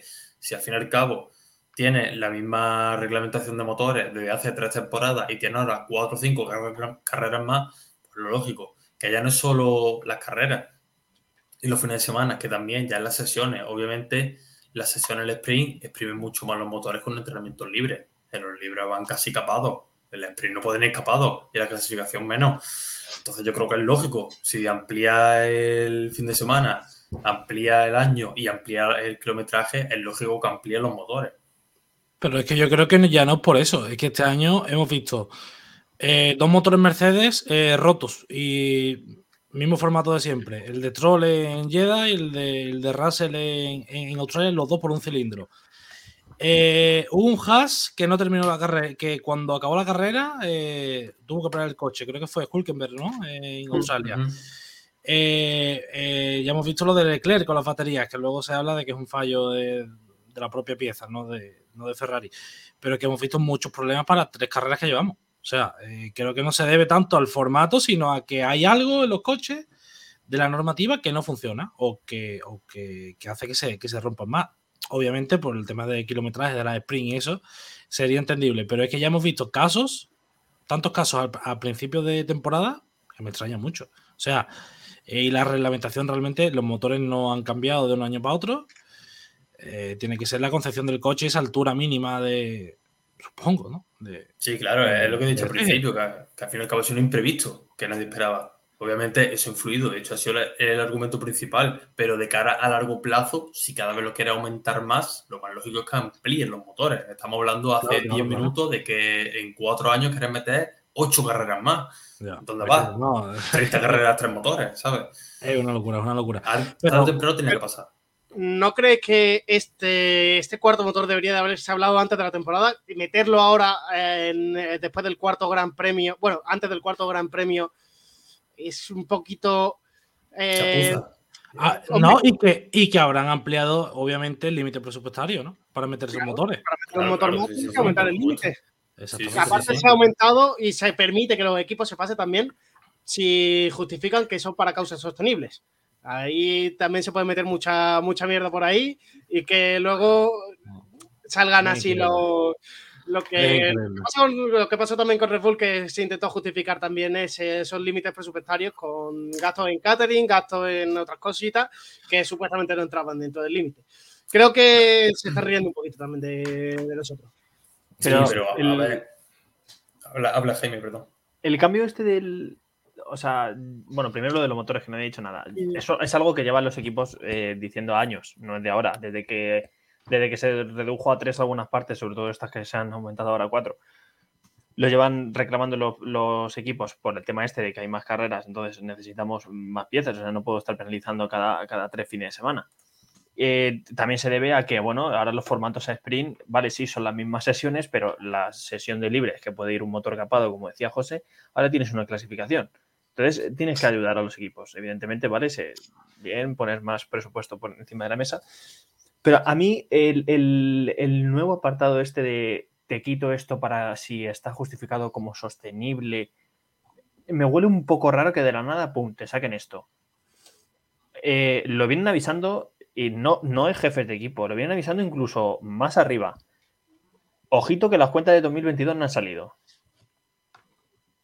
Por lo tanto, que a mí este movimiento ya empiezo a pensar que puede venir de. pf, Nos vamos a encontrar con una movida con, el, con lo del 2022 peor que con la del 2021. Y a lo mejor alguno viene por ahí. Y entonces quieren quitarse ahí, pues, pues sí, se ríen de nosotros, pues ahí te, mete, te meten cualquier gilipollez y te justifican el de 2023. Y luego hay otra cosa que me parece mal que también se ha, se ha dicho eh, en esta nueva. En esta nueva, como se llame, no sé ya cómo llamarlo, directiva técnica, reglamento, modificación de reglamento, lo que sea, que la FIA, sobre todo en este tipo de fines de semana como el sprint, al menos hasta el 1 de agosto, eh, se ha dado, se ha dado mm, vía libre para modificar el reglamento deportivo cuando ellos quieran, solo con la aprobación de Liberty Media y de 8 de los 10 equipos, sin tener en cuenta ni a la Comisión de la Fórmula 1 ni al Consejo Mundial de Deporte de Motor. Me parece, o sea, por un lado digo, bueno, vale, mm, es más rápido, pero por otro lado, con, con- con el historial que tiene la FIA los últimos tres años, pero ¿qué broma es esta? O sea, ¿voy a tener el sábado un día una cosa y el domingo otra? A mí, a me parece, vaya, vaya. a mí me parece reírse de todo el mundo. O sea, es increíble. Es increíble. Yo esa- ese apartado no lo veo bien. Sí, es una forma rápida de, de quitarse problemas de encima, pero mm, por favor, no se pueden modificar las reglas de un día a otro. O sea, y a mí es que, o sea, me parece ya, a ver cómo sale, os lo digo de verdad, pero ya, si me pones este formato para el siguiente sprint, te digo, bueno, genial. Pero ¿por qué anuncias un miércoles que cambias todo para el sábado? Es que es eso. Lo no hay ruedas. El formato del sprint se anunció ayer. El formato del sprint de este fin de semana se anunció ayer. Es sabiendo que- que, vamos a tener carrera al sprint esta temporada durante, desde el principio. Es que las piezas ya llevan mandadas desde hace tiempo. Los neumáticos están mandados desde hace, desde hace tiempo. O sea, puede haber muchísimos problemas y fuera coñas. O sea, y si, si te pasa mm, varios accidentes en los libres, en la sprint, ¿qué te puede pasar? ¿Qué haces el domingo si no llegas? Es que puede pasar. A mí me extraña muchísimo que todos los equipos hayan puesto de acuerdo con, con este nuevo. O sea, para la siguiente lo entiendo. Tú te organizas, Pirelli no ha mandado nada todavía, yo tampoco, mando más repuestos. Pero aquí un miércoles anunciar me parece, vamos, Es que siempre van tarde y mal. De hecho, lo, lo hablamos al principio, ¿no? El supuestamente los kits aerodinámicos estos para las carreras de lluvia. ¿Al- ¿Alguien sabe algo? supuestamente en Imola. Llovido. Y supuestamente se iban a hacer pruebas también. ¿Dónde? Y no se han hecho ninguna. una de test, exactamente. Eh, al- yo creo que como que Liberty Media está ganando mucho más peso y por lo que podemos ver no le interesa quedarse con FIA, eh, quieren, no sé, creo que quieren innovar y no, no, planifican como deberían, no hacen las cosas, yo creo que como se deben de hacer, ¿no? Y anunciar todas las novedades al principio de temporada o al final del anterior y ya está. Y, durante, durante ese, esa temporada siguen lo que tú has marcado, lo que no es normal, que ahora, bueno, eh, es que son muchísimos errores. Por ejemplo, eh, los problemas del porpoise la temporada pasada, nadie, nadie sabía que iba a pasar, eh, que los coches iban a tener ese problema, cuando ya, cuando estaban los coches con efecto suelo, sí tenían ese problema. este año el tema de los motores, tema de los kits aerodinámicos, tema de las alturas del suelo, son cosas que van pasando año tras año en la Fórmula 1, que tú piensas, unos tíos que hacen auténticos aviones que trabajan con la mejor tecnología, de verdad no, no saben predecir este tipo de cosas porque la maqueta, o sea, el, reglamento era aprobado por la FIA y debería saber todos los tipos de eh, problemas que iban a sufrir los pilotos, que yo creo que el porpoising ellos mismos, Ross Brown que hizo ese reglamento técnico debería de saberlo y nadie lo sabía. Pues no sé, son cosas que a mí no, no me cuadran nada. De, ni de Liberty Media, ni de, ni de la Fórmula 1, ni de la FIA, ni de nadie. Ni de los este reglamento no sirve, que no funciona, que está roto. Lo llevo diciendo ya dos años. Y hasta 2025 lo que van a tener. Este reglamento está roto, hace agua por todos lados. Sobre todo los cambios de reglamento que, vamos sufriendo. Lo que también, eh, volviendo a lo del tema del porpoising, si 8 de 10 equipos no han sabido hacer un coche que evite el porpoising, porque a esos dos equipos que sí lo han conseguido, tienes que eh, penalizarles, por así decirlo, haciendo que tengan que subir esas alturas de coche, tengan que poner esos látigos que iban en la parte trasera. ¿Por qué? Si hay dos equipos que lo han conseguido, por ejemplo, eh, porque si ocho no lo han hecho bien o el trabajo que deberían no les hace a ellos que tengan que modificar su monoplaza para que se ajuste al verdadero reglamento que tú hayas planteado para la temporada? No, pero el espectáculo también, ¿no? pero, no, pero, pero es que ya no es una cuestión de espectáculo, es que ya, ya es una cuestión de maneras. Y cuando, se llegó, cuando se llegó a Canadá, sin la orden de los equipos, se permitió ese, ese tirante en el suelo. Y Mercedes ya lo tenía puesto, por lo visto, cuando llegó. ¿Eso por qué? Igual que la reunión, la eh, escena famosa de Netflix de, Christian Horner diciéndole a, a Toto que cambie su coche. ¿por qué defendiendo así que Mercedes no ha hecho un buen trabajo? Porque sabemos que la Fórmula 1 es, mucho más fácil.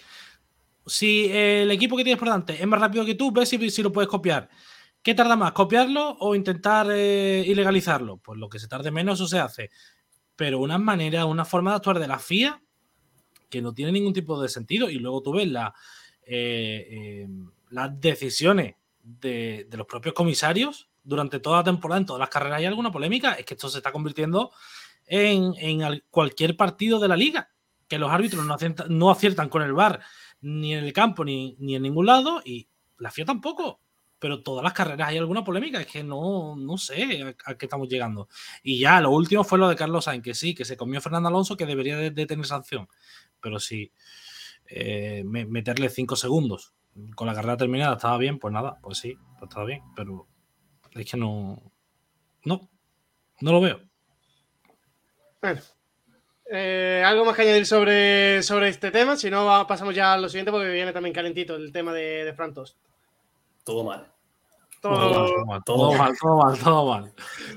Eh, pues eh, Frantos se, se, marcha a final de, de esta temporada de, de Alfa Tauri, de sus sustitutos eh, van a ser, eh, vienen de tanto de, la propia FIA como de, Ferrari. Eh, va a ser Peter Bayer como CEO y Laurent Mekis como team principal del equipo, después de que Frantos ya este año parecía bastante enfadados con los ingenieros, no, no, daba bola con lo que estaba viendo realmente del rendimiento del coche, con lo que ellos eh, habían desarrollado, con lo que él había pensado de ese desarrollo del monoplaza de este 2023 para Alfa Tauri y finalmente eh, abandona el equipo a finales de, de esta temporada. Primero, ¿qué os parece esta decisión de abandonar el equipo? Luego vamos tratando a ver estas dos nuevas incorporaciones para Alfa Tauri. Ver, sí, es lógica, pero yo creo que yo creo que él ya se veía contra las cuerdas. Eh, creo que todos estamos de acuerdo, le conocemos desde 2005. Eh, Frantos es un tío listo. Eh, quiero decir, Frantos nunca te ha salido a decir unas declaraciones como la de Arabia Saudí. O sea, estaba claro que todos diciendo eso sabía perfectamente eh, por qué lo estaba haciendo. O sea, él se veía afuera y eso le sentenció. Evidentemente está feísimo decirlo. O sea, yo no lo diría de un equipo de, ingenieros. Eh, por lo visto se va a quedar como asesor en 2024, siendo una figura estilo Helmut Marco, pero para mí la decisión está bien tomada, porque creo que Alfa Tauri eh, necesita aire fresco ya y quienes tienen que estar temblando de verdad son los pilotos, y te lo digo muy en serio. Además, sí, porque los dos pilotos. ¿En qué sentido? En que yo creo que no, que no va a seguir ninguno de los dos. Es probable. Creo que si fichas. No, pero espérate. Creo que si fichas a una persona como Lauren Makes, que se va de Ferrari, que no se va. Que no se va cualquiera. Que, exactamente. ¿Tú crees que no habrá dicho, vale, yo vengo aquí, pero decido yo? Pues si, yo quiero, si yo quiero a estos dos, los quiero yo. Fran decía, Marco, ¿qué me das? A su novia de Bris. Vale, pues para adentro. Pero yo creo que, si, dejas un puesto como el que tienes en Ferrari, además un tío de importancia en Ferrari reconocido, que, bueno, hay gente que le gusta más y hay gente que le gusta menos, pero que tampoco se ha llevado unas críticas excesivas a pesar del mal rendimiento que ha tenido Ferrari, ¿por qué va a abandonar Ferrari? Yo eso era lo que... que tiene una seguridad. Yo eso era lo que quería comentar, porque a mí me parece que el perdedor de aquí es el Laurin Market. Me refiero, si te vas de Ferrari para irte a Alfa Tauri, por muy mal que esté Ferrari, las cosas no van bien. Las cosas como son. Si tú estás haciendo bien tu trabajo, tú no te vas de la tercera escudería a la penúltima. Eso no pasa. Eso en el mundo real no pasa. Que últimamente también ha metido mucha polémica con el tema de Santander, mal patrocinador, mal banco. Ya un poco metiendo con un calzador excusas, culpas por un lado, culpas por otro. Yo creo que aquí el que pierde es él. Frantot lleva aquí 18 años. Este, hombre ya se sabe hasta, vamos, hasta la suela de los zapatos de cada ingeniero.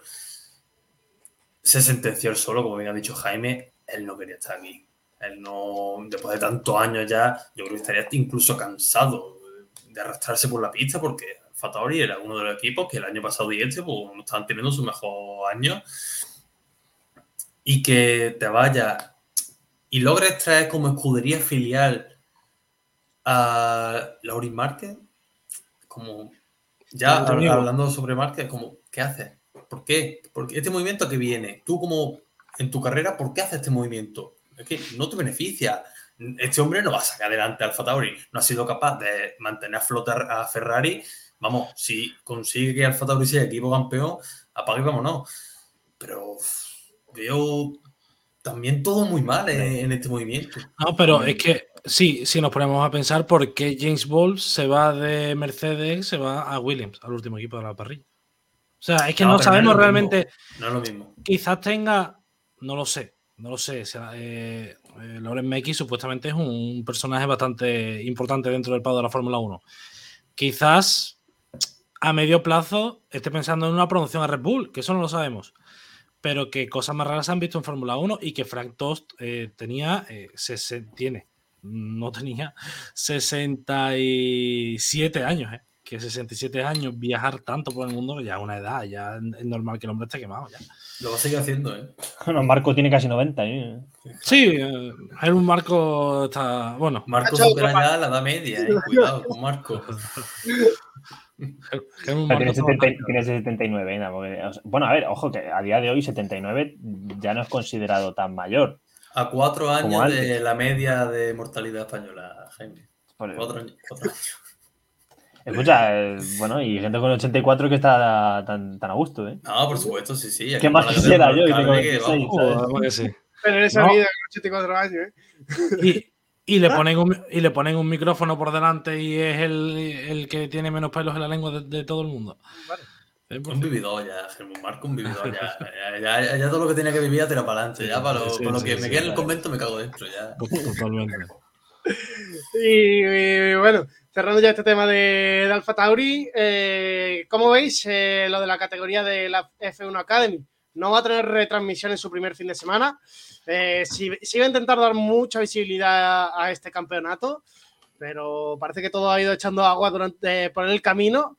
Eh, ya conocemos el formato, lo va a estrenar este fin de semana en Austria, pero no se va a retransmitir en, televisión y prácticamente no va a compartir calendario con la Fórmula 1. Em, a ver. Bueno, no creo que escuchen algo esto, pero bueno, si lo escuchan, pues, quizás me gane un enemigo, pero em, en primer lugar, eh, todo el mundo, yo el primero, te ilusionas con esta, con esta categoría nueva porque eh, la ves una base más sólida que la W Series. Te has cargado a la W Series porque la W Series no tiene pinta de resurgir mm, por ningún lado, vaya. Ahora, me montas una parrilla medianamente mm, competitiva, pilotos jóvenes. Bueno, pues vale, más o menos te lo compro. Eh, pero yo, como bien sabéis que tengo un medio, eh, mando un correo a la prensa de la F1 Academy y me salen que, en resumidas cuentas, que la atención a los medios le ha dado igual en esta preparación. Como, bueno, pues eh, gracias. No hay un apartado de medios, no hay acreditaciones abiertas para la prensa para asistir a, la F1 Academy, al menos en, Austria. Eh, a las siguientes ya veremos, nos han dicho. Y ahora no la podemos ver en televisión. Es que ni por YouTube, cosa que la W Series se hacía. Me parece lamentable. Porque esta categoría supuestamente se había hecho para fomentar eh, la, apariencia de, mujeres piloto en, el, en, el, automovilismo más en concreto, Fórmula 3, Fórmula 2 y Fórmula 1, ojalá en un futuro. Y en la primera carrera que tiene no va a poder ver nadie. Y te publicitan un light timing que, vamos, parece que va a ser el, light timing que tiene la Fórmula 1 en su aplicación. O sea, no lo entiendo, no entiendo nada. O sea, te, te quedas con una cara de tonto. Innecesario. Innecesario. Y encima creo que en España podía tener tirón, ¿eh? Porque son dos, pilotos que, son dos pilotos que gustan, además. A la, gente por redes le gusta. Yo creo que en este mundo al final, que vivimos de eh, postureo, eh, falsas apariencias, etcétera, eh, creo que es un ejemplo más. O sea, creas una competición para darle más impulso a la mujer en el deporte, etcétera, etcétera, y a la hora de la verdad, primera carrera no es retransmisión. Es algo que, es difícil de, entender eh, realmente. No sé la. Eh, igual que la política que tiene la Fórmula 1 con el medio ambiente. Tú no puedes decir que te preocupa el medio ambiente y vas de eh, mm, Bahrein, Australia, Jeddah, Bakú, Miami, Imola. Luego al final vuelves a Las Vegas, Brasil, México. De verdad, o sea, creo que van, o sea, creo que quieren aparentar algo que no son. Eh, por tal de ganarse adeptos. Porque es que luego a la hora de la verdad no cumplen lo que dicen. O sea, es que están ahí los, hechos. Eh, está haciendo una. Ha tenido un inicio complicado esta categoría. Es que para eso que hubiesen dejado la W Series, que por lo menos tenían ya el formato hecho y el formato incluido dentro de, la propia Fórmula 1. Es que eh, encima no vamos a tener el mismo. La vamos a tener el mismo fin de semana, pero no los vamos a ver coincidir en, el mismo circuito y, y, es que eso hace también que pierda visualizaciones. Si tú metes en un mismo formato eh, del fin de semana la Fórmula 2, como va a haber la Fórmula 1 y la F1 Academy, pues te aseguras que por lo menos mucha más gente se engancha a ver las tres categorías a la vez y de forma eh, durante el fin de semana, porque te planifica el domingo y dice a las 12 tengo la F1 Academy, a la, a la 1 tengo la la, F2 y a las, a las 2 tengo la, Fórmula 1, la carrera. Y dice, vale, pues ya está, me lo veo todo seguido y lo veo todo junto. Pero si metes encima un formato que no vas a poder seguir, solo lo vas a poder ver en live timing y fuera del calendario de la, de la Fórmula 1, que supuestamente sigue siendo una categoría de soporte de la Fórmula 1, ¿no, Jaime? Corrígeme si me equivoco. En teoría está pensado para ello, pero si ves los horarios de las tres carreras, que encima son el mismo día, el, sábado eh, hay una creo que coincide con la sprint de, este fin de semana. Es que no lo entiendo, pero es que voy a lo siempre. ¿Por qué categorías como la Fórmula 4 España, sin ir más lejos, las fórmulas regionales, eh, la de los Emiratos Árabes que es en invierno, tiene su retransmisión en YouTube? ¿Por qué no consigues tú una retransmisión en YouTube, aunque sea? Es que yo no te estoy pidiendo que me la eches en Dazón. échame una retransmisión en, en- en YouTube como ha hecho la W Series, ¿por qué no? Y puedes hacer una retransmisión de calidad, porque las hay. Claro, claro. Lo, das los derechos, los vendes en YouTube y en Twitch o en la plataforma que quieras y lo tienes y te aseguras que hay- seguro que va a haber gente que lo vea. Pero es que de esta manera, siguiendo el live timing, yo creo que va a haber poca gente que lo, que lo siga. porque que tiene poco sentido ver una carrera de, de coches por un live timing. Pero ¿quién va, a abrir un, ¿quién va a abrir un light timing? Lo puedes abrir tú en un momento determinado y pasar por encima y decir, vale, venga, bien. ¿Y qué vas, te, Pero vas a quedar te vas a quedar así empanado? eh? Claro. Es que para eso veo los resultados y los comento luego el martes y ya está. No hay, el miércoles y ya está. Porque Mm, no, también- ha- no he podido ver emoción en carrera, no he podido ver nada. Para mí tiene poco sentido, vaya. Y también te digo eso, eh, cero información de los test de Barcelona. O sea, de repente te cuelgan unas fotos en Twitter, hola, estoy en Barcelona. Ni tiempos, ni, ni quitando tiempos, pero una crónica de la misma categoría, en plan, oye, mira, ha pasado esto. Eh, De repente otro día aparece en Paul Ricard, hola, estamos aquí. Eh, una crónica a los dos días de acabar los test. Mm, ¿Qué forma de...? No, nos hemos dedicado a tener todo el tiempo del mundo en pista. Pero yo quiero saber por qué vais allí, qué estáis consiguiendo, el progreso de las pilotos, qué es lo que interesa. Pues sí. Ya. Es que eh, en eso eh, yo creo que ahí estamos de acuerdo y que al final una categoría que se creó para dar visual- visibilidad va a dar poca visibilidad, incluso para los propios equipos de Fórmula 2 y Fórmula 3, que era el, el ideal para que ellas subiesen. Si Pero es que sí, es ideal tener a cinco equipos que luego están en Fórmula 3. Pero a lo mejor uno de los equipos. Pero tú, dale- tú date que ninguno de los cinco equipos que hay quiere fichar a ninguna de las 15 que hay en la parrilla. A lo mejor uno de esos equipos que no está ahora mismo en la parrilla quiere fichar a una, pero si no la veo, Pues sí. no sé. Yo sí no, no, no tiene sentido ninguno.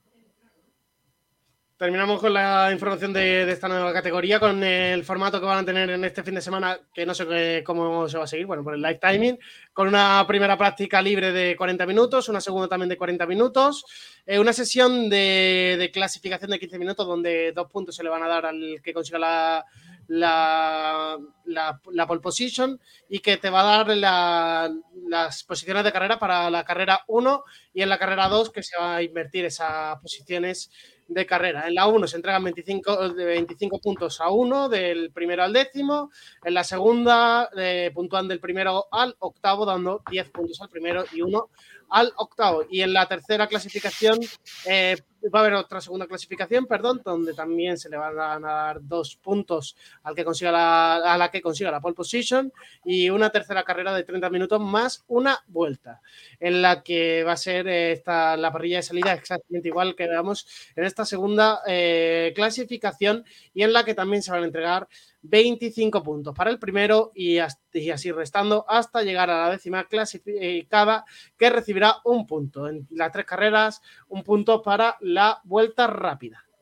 Eh, ¿Algo más que comentar de aquí de, la, de las F1 Academy? Yo creo que va a ser un formato que no, no va a funcionar. Como no espabilen y no puedan ponerlo, en- colarlo en alguna retransmisión, No. va a tener poco sentido. No, hay que meter retransmisión en la siguiente carrera. O sea, ya obligatoriamente.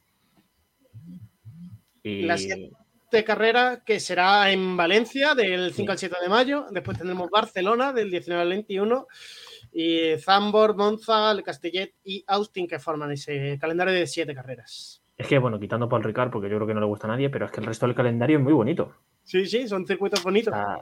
quiero decir, y son sitios en, la que, en los que las pilotos tienen su oportunidad para demostrar tal, circuitos mm, de mucha variedad, eh, que gustan al espectador y no poder verlos es una lástima, desde luego. Desde luego que sí. Yo creo que iba a dar.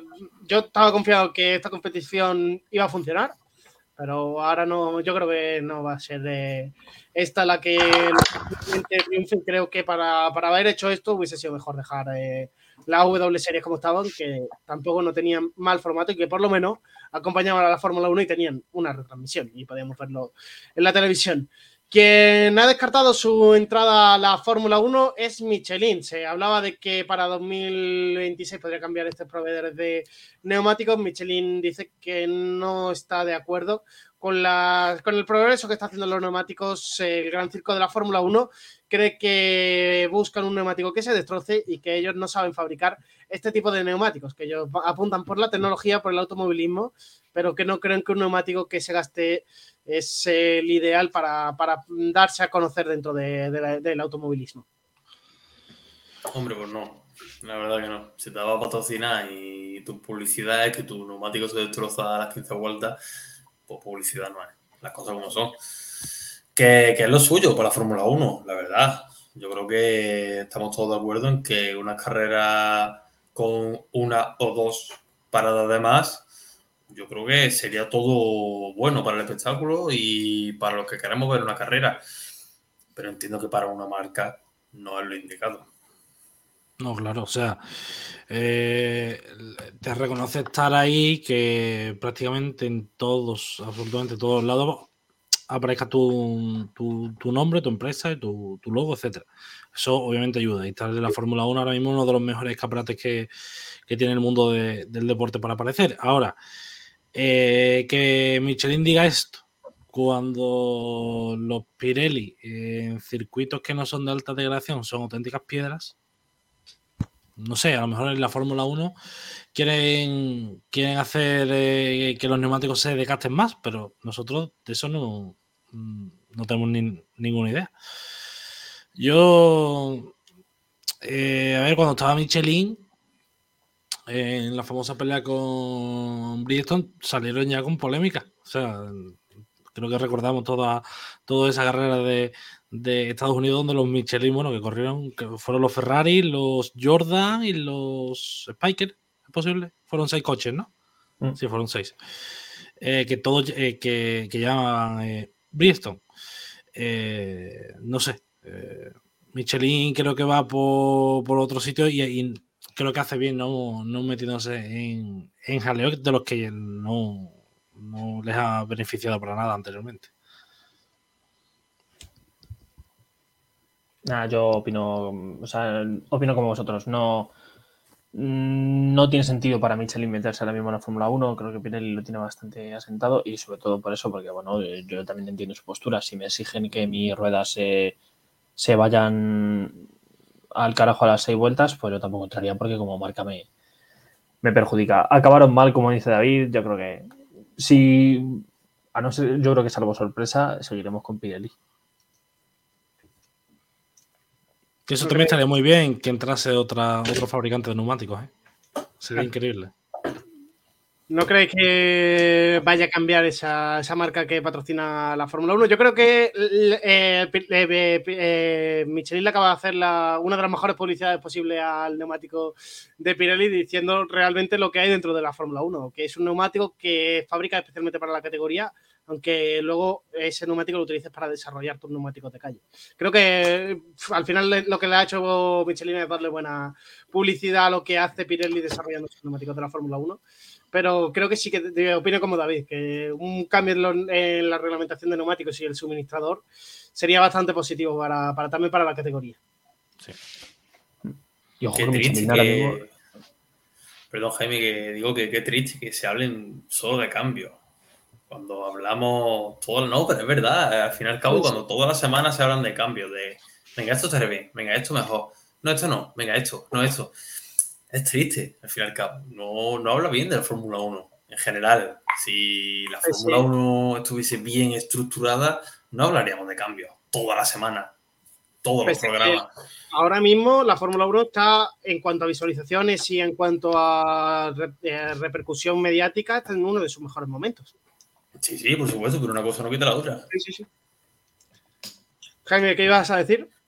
No, nada, iba a decir que Michelin está bastante a gusto en el campeonato de resistencia. Yo veo complicado que Michelin cambie la resistencia por, la Fórmula 1 después de, todas las críticas que envuelve eh, un campeonato que está en primera plana ahora mismo como es eh, la Fórmula 1. Pues José David, eh, os despido un segundito, ahora volvemos cuando hablemos ya del Gran Premio de, de Azerbaiyán en el circuito de Bakú. Voy a hablar un poquito con Jaime del rally de Sonora y de la Fórmula B que ha habido este mismo fin de semana. Eh, Jaime, el, rally de Sonora, que hablamos ya la semana pasada de él un poquito, eh, empezó bien para Sebastián Loeb. Hoy ha tenido que abandonar porque su copiloto acusaba problemas del hombro. Eh, y está, no se sabe todavía si va a tomar la salida mañana o si va a tener que, retirar del rally. ¿Cómo le posiciona esto con respecto a la Sera Latilla, que estaban ahí peleándose por el Mundial de Rallys? Bueno, pues como tú dices, eh, ayer Loeb tuvo un buen día, con la victoria le sacó algunos segundos a, a Latilla y la diferencia en, la general era tan solo de 8, de segundos a favor del catarí. Pero hoy, pues como dices, a los 18 kilómetros Loeb ha tenido un accidente, se ha caído en, la típica trampa que en el desierto, en un hoyo. Y bueno, pues su, copiloto se ha hecho daño en el hombro, ha tenido que ser evacuado en helicóptero. Y, nada, pues evidentemente Loef no ha podido retomar la marcha hoy, está esperando su asistencia para, devolverle al campamento. Y mañana pues veremos, eh, veremos porque tiene que someterse a diferentes pruebas su copiloto. Lo más normal es que no, que no tomen la salida mañana y se incorporen el, el último día, porque tienen la opción de hacerlos si es que el copiloto recibe el visto bueno. Y, nada, y a seguir sumando puntos para el campeonato mundial, que evidentemente eh, Nasser va a salir muy, muy beneficiado de esta carrera, ya no solo si la gana, ¿no? Si la termina y suma buenos puntos, eh, recortará mucho a Loefi porque no ponerse por delante. Pues sí, esperemos, veremos, esperemos que pueda salir Sebastián Loeb y haya ahí esa competencia. Así está actualmente en directo la, clasificación de la etapa. Eh, ahora mismo Halperin es el que está liderando eh, la etapa a partir del kilómetro 175, seguido de Chiserit y Nasser Alatilla, que está ahora mismo en tercera posición. Como veis, eh, tenemos ahí a, Daniel Oliveiras en cuarta posición con Cruz Jacaponi en el Toyota, que bueno, están haciendo un buen papel en, este rally también, están ahí siempre rondando esas posiciones, ayer fueron octavos, están, están por ahí rondando. Y también ahora mismo en novena posición, bueno, octava, he visto que pasa en el último punto de control a Oriol Mena, que es eh, copiloto, de, Zan. También están por ahí luchando entre el top 5, top 6. La verdad es que muy bien los dos copilotos eh, españoles que, bueno, son, son unos cracks, la verdad. No, hay mucho, no hay nada malo que decir de ellos. Pues sí, no hay nada, nada malo que decir de, esa jornada de pilotos españoles que está aquí en este rally de, Sonora. Eh, la clasificación general la vemos para, eh, perdón, hay que ponerlo aquí a partir de, la etapa de ayer. Se quedó así con, en la general estaba ayer eh, Sebastián Loewe en primera posición, sacaba tres minutitos de, tres segundos, perdón, de diferencia a Nasser Alatillac, que hoy obviamente van a ser recortados y se va a poner seguramente como líder de la general, porque Chicharite estaba con una diferencia de más cuatro minutos sobre el piloto francés. Eh, ¿Qué destacas tú de esta clasificación general? Nada, bueno, pues ahora, eh, salvo sorpresa, pues a Latilla se pondrá líder, eh, ganará, salvo sorpresa, vuelvo a decir, este rally. Aunque bueno, eso pensamos en Abu Dhabi, también tuvo un, vuelco Nasser. Pero bueno, ahora sabiendo que el OF incluso se va a perder la etapa de mañana, Nasser debería salir a al menos entrar en, los tres primeros en, las dos etapas que quedan. Eh, no sé si de alguna manera se habrá enterado de, lo que le ha pasado al francés. Creo que ha habido un, un refueling o creo que están a punto de llegar los coches, creo que es un poco más adelante en la etapa de hoy. Por lo tanto, ahí podría enterarse, mm, viendo que, que Loeb nos llega, porque más o menos salían a la par y que le ha podido pasar algo. Yo creo que Nasser lo que le pierde a veces es esa ímpetu por ganar siempre, pero creo que debería tomárselo con calma, porque si suma buenos puntos, pues le beneficia al campeonato mundial y bueno, es que son. Se va a poner como líder. Es que sí, sí, son. A ver, no sé no me acuerdo muy bien de puntos, pero creo que sí que se podría poner líder si suma bastante. Y es que ya después de esto quedan dos rondas más. O sea, que es que no, no hay más. Eh, son cinco rondas las que tiene este campeonato mundial. Está la tercera y luego viene Marruecos y Argentina, creo que es. Pues, pues, veremos a ver cómo, ocurre esto. Y Cristiano Gutiérrez eh, empezó muy bien también el, rally. ¿Cómo, ¿Cómo, le va en la, etapa de hoy? Ahora vamos a verlo. También pues ahora mismo va quinta. Han pasado por el kilómetro 125 Ayer igual también está, se está manteniendo, se está manteniendo por ahí, ¿no? En ese top 6, top 5. Eh, la verdad es que, bueno, echo de menos ese, no sé cuál es el motivo, pero ese, ese punch que suele demostrar Cristina, que ya en el, en el Dakar se le vio un poquito de más a menos, en Abu Dhabi le pasa lo mismo y en este rally tampoco da con, la tecla la, pareja. Y bueno, pues en esta categoría que, bueno, a españoles solo tenemos a, ellos dos, sí, en T4 es donde tenemos españoles. Pero bueno, pues parece que va a estar el tema entre Extron, Gutiérrez, porque creo que hoy Chaleco López también ha tenido un problema, tiene una avería. De hecho, pierde 41 minutos en el, en el kilómetro 125 bueno, eh, creo que va a estar ahí entre Extron, Gutiérrez y, Ferreira. Creo que hoy también se pondría bien. Porque ese Quintero antes de ayer estuvo, perdió una hora y 45 minutos. Tuvo un problema mecánico. O sea que entre ellos tres podría estar, sí. Complicado que Seth Quintero. Ahora, ahora mismo por ese kilómetro 175 en la etapa en directo que estamos que están viviendo los, eh, protagonistas en la clasificación general desde el día de ayer. Como decías, la lidera Extron, Chaleco López está segundo y Gutri es tercero. Cristiano Gutiérrez se encuentra en cuarta posición. ¿Cómo le posiciona esto para de cara al Mundial de Rallys en categoría T3? A ver, el Mundial, eh, ella, eh, mira, eh, la vemos quinta, ¿no? Si no veo mal. Sí. sí, a ver, tiene pocos puntos porque, bueno, en el Dakar tuvo problemas, en Abu Dhabi también tuvo problemas. bueno, está complicado. ya recordar que Cristina ganó el Campeonato Mundial hace dos años bueno, todavía no estaba este campeonato del mundo por la FIA y FIM juntos, pero sí ganó el campeonato mundial en su categoría. Pero bueno, ella sabe que la competencia ha crecido y es el primer año que, que ella está en, el equipo Red Bull eh, de, fábrica, porque el año pasado estaba en el Junior Team. Y bueno, es un paso positivo, dando grandes pasos. Creo que, aunque los resultados por ahora no estén llegando, creo que la categoría ideal de Cristina es esta, lo ha demostrado. Eh, ganando en el Dakar. Y me gustaría que siguiera, ¿eh? porque en T1, es decir, los coches, eh, la veo no, no, la veo, no es que no la vea incapacitada, todo lo contrario, es capaz de cualquier cosa si se lo propone, todos conocemos a Cristina, pero hay mucha más competencia y en T3 creo que tiene muchas oportunidades de ganar y sobre todo en Red Bull, por supuesto, y lo está haciendo muy bien, aunque los resultados no lleguen, pero lo está haciendo bastante bien. Yo creo que opino igual que tú, es en la categoría de, Cristina y creo que está consiguiendo buenos resultados eh, durante todos estos años. Este año sí que el Dakar sí que le ha podido penalizar un mm. poquito en, esa clasificación de mundial del World Rally Car. Pero bueno, veremos a ver cómo, acaba el año. Como decía, nos quedan dos, tres pruebas de, de este campeonato, así que veremos a ver cómo, cómo cierran este año 2023 los pilotos del World Rally Car. Eh, pasamos a la Fórmula E, donde este fin de semana hemos vivido dos de sus grandes premios en Berlín. Eh, victoria de la primera carrera para Mitch Evans, Sam era segundo y Maximilian Gunther era tercero. Y el otro podio que hemos vivido en la ronda 8, Nick Cassidy, Jake eh, Dennis y Jean-Éric Bernet, eh, un antiguo de, la Fórmula 1, eh, estaban, liderando por aquí en, tanto la ronda 7 como en la ronda 8 en Berlín. Una carrera que era un poquito diferente a lo que nos tiene acostumbrado la Fórmula E, una carrera muy, muy, muy en grupo, sobre todo la segunda, donde hasta las últimas vueltas no se atacaban y donde quizás ese, extra de energía es la carrera donde menos se ha utilizado, donde los equipos querían quitársela más pronto para, para que no les penalizase, ¿no? A ver, ha sido. Eh, las dos carreras han sido espectaculares. O sea, creo que a quien le gusta la Fórmula E, yo soy el primero, eh, ha sido espectaculares. Hasta el último minuto prácticamente no sabías quién podía llevarse la victoria. Y sí, lo que más ha sorprendido a la afición de la Fórmula E es eso, que el modo de ataque por parte de los equipos se ha quitado muy rápido. Hay gente que, hay pilotos que incluso en la tercera vuelta ya habían gastado los cuatro minutos. Extraño, ¿no? Porque no se había visto hasta ahora desde que se introdujo el modo de ataque. Y bueno, quizás eso, si se repite más adelante la temporada, eh, la Fórmula E lo debería de mirar, ¿no? Se verá que los equipos quizás ya están pensando en esa recarga mm, que se quiere eh, implementar en 2024, esa carga rápida comparada en boxes pero bueno, creo que a lo mejor lo de Alemania ha sido un,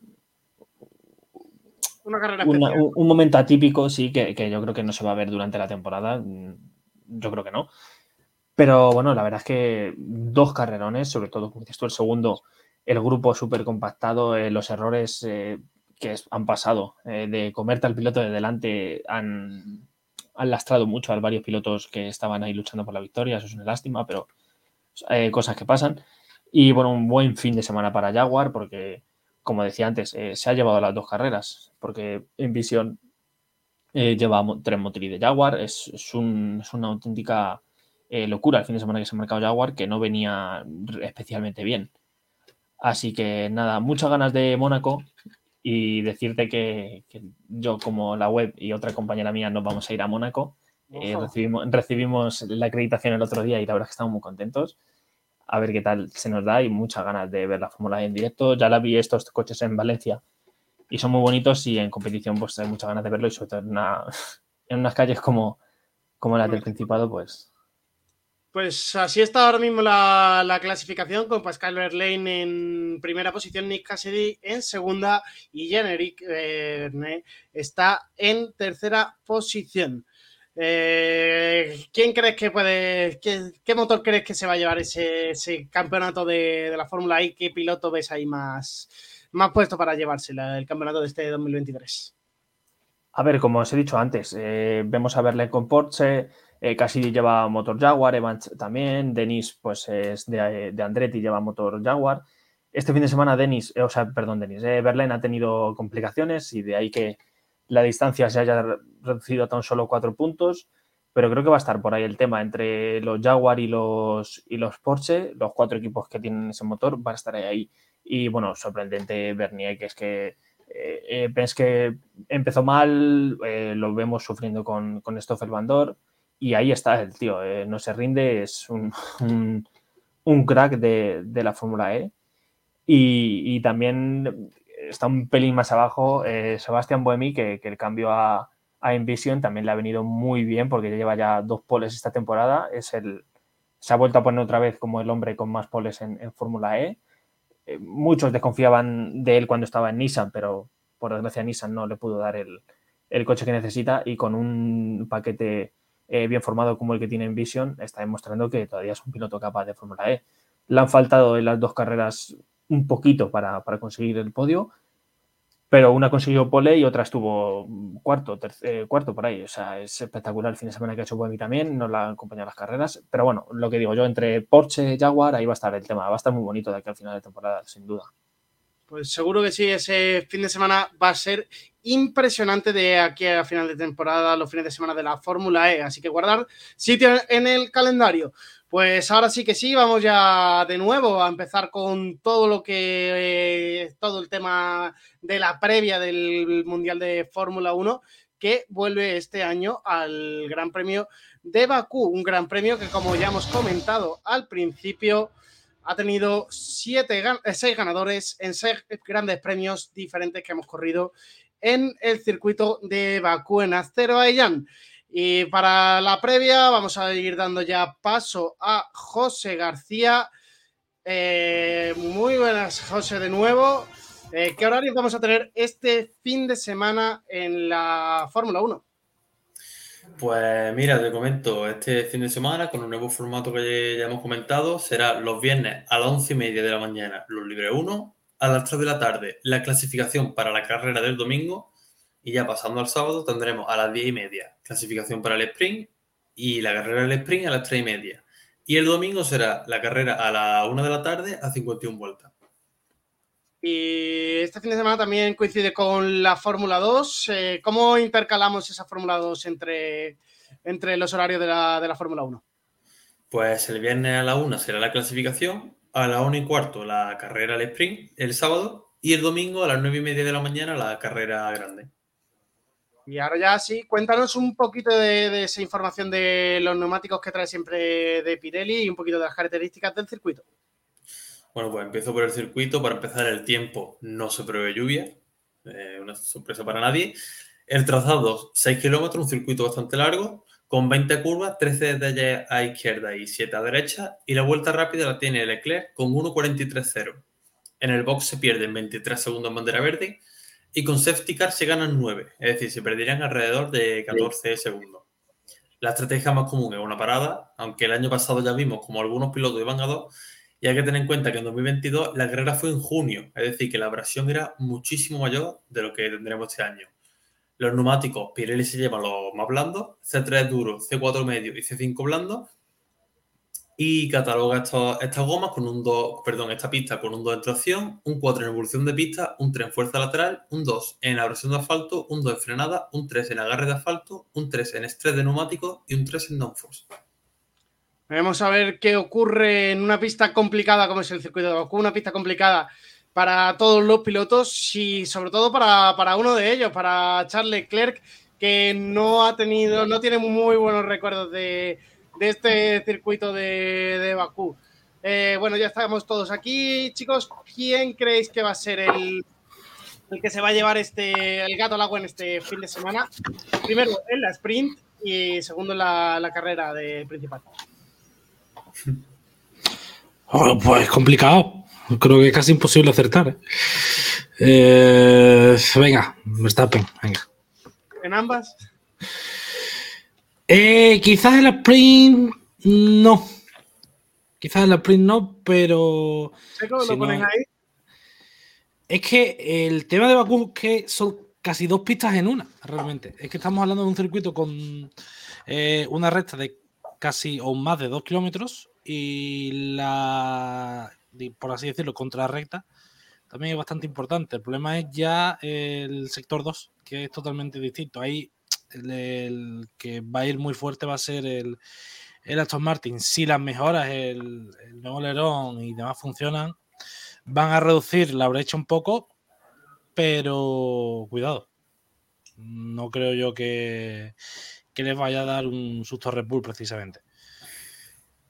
Eso es lo que yo veo. Eh, yo veo Verstappen en ambas. Joder, aburrido soy, tío. Y es que yo ya lo dije en la anterior carrera, por, por darle un poco de emoción no voy a decir Verstappen en ninguna porra del año. Así que me voy a mantener. El sábado digo Verstappen. Y el domingo tengo dudas. Tengo dudas porque... Ah, se lo estás deseando. Ya, pero me hace rodar, Jaime. Yo voy a rezar por un 2018, así que el domingo yo creo que la carrera la va a ganar Hamilton.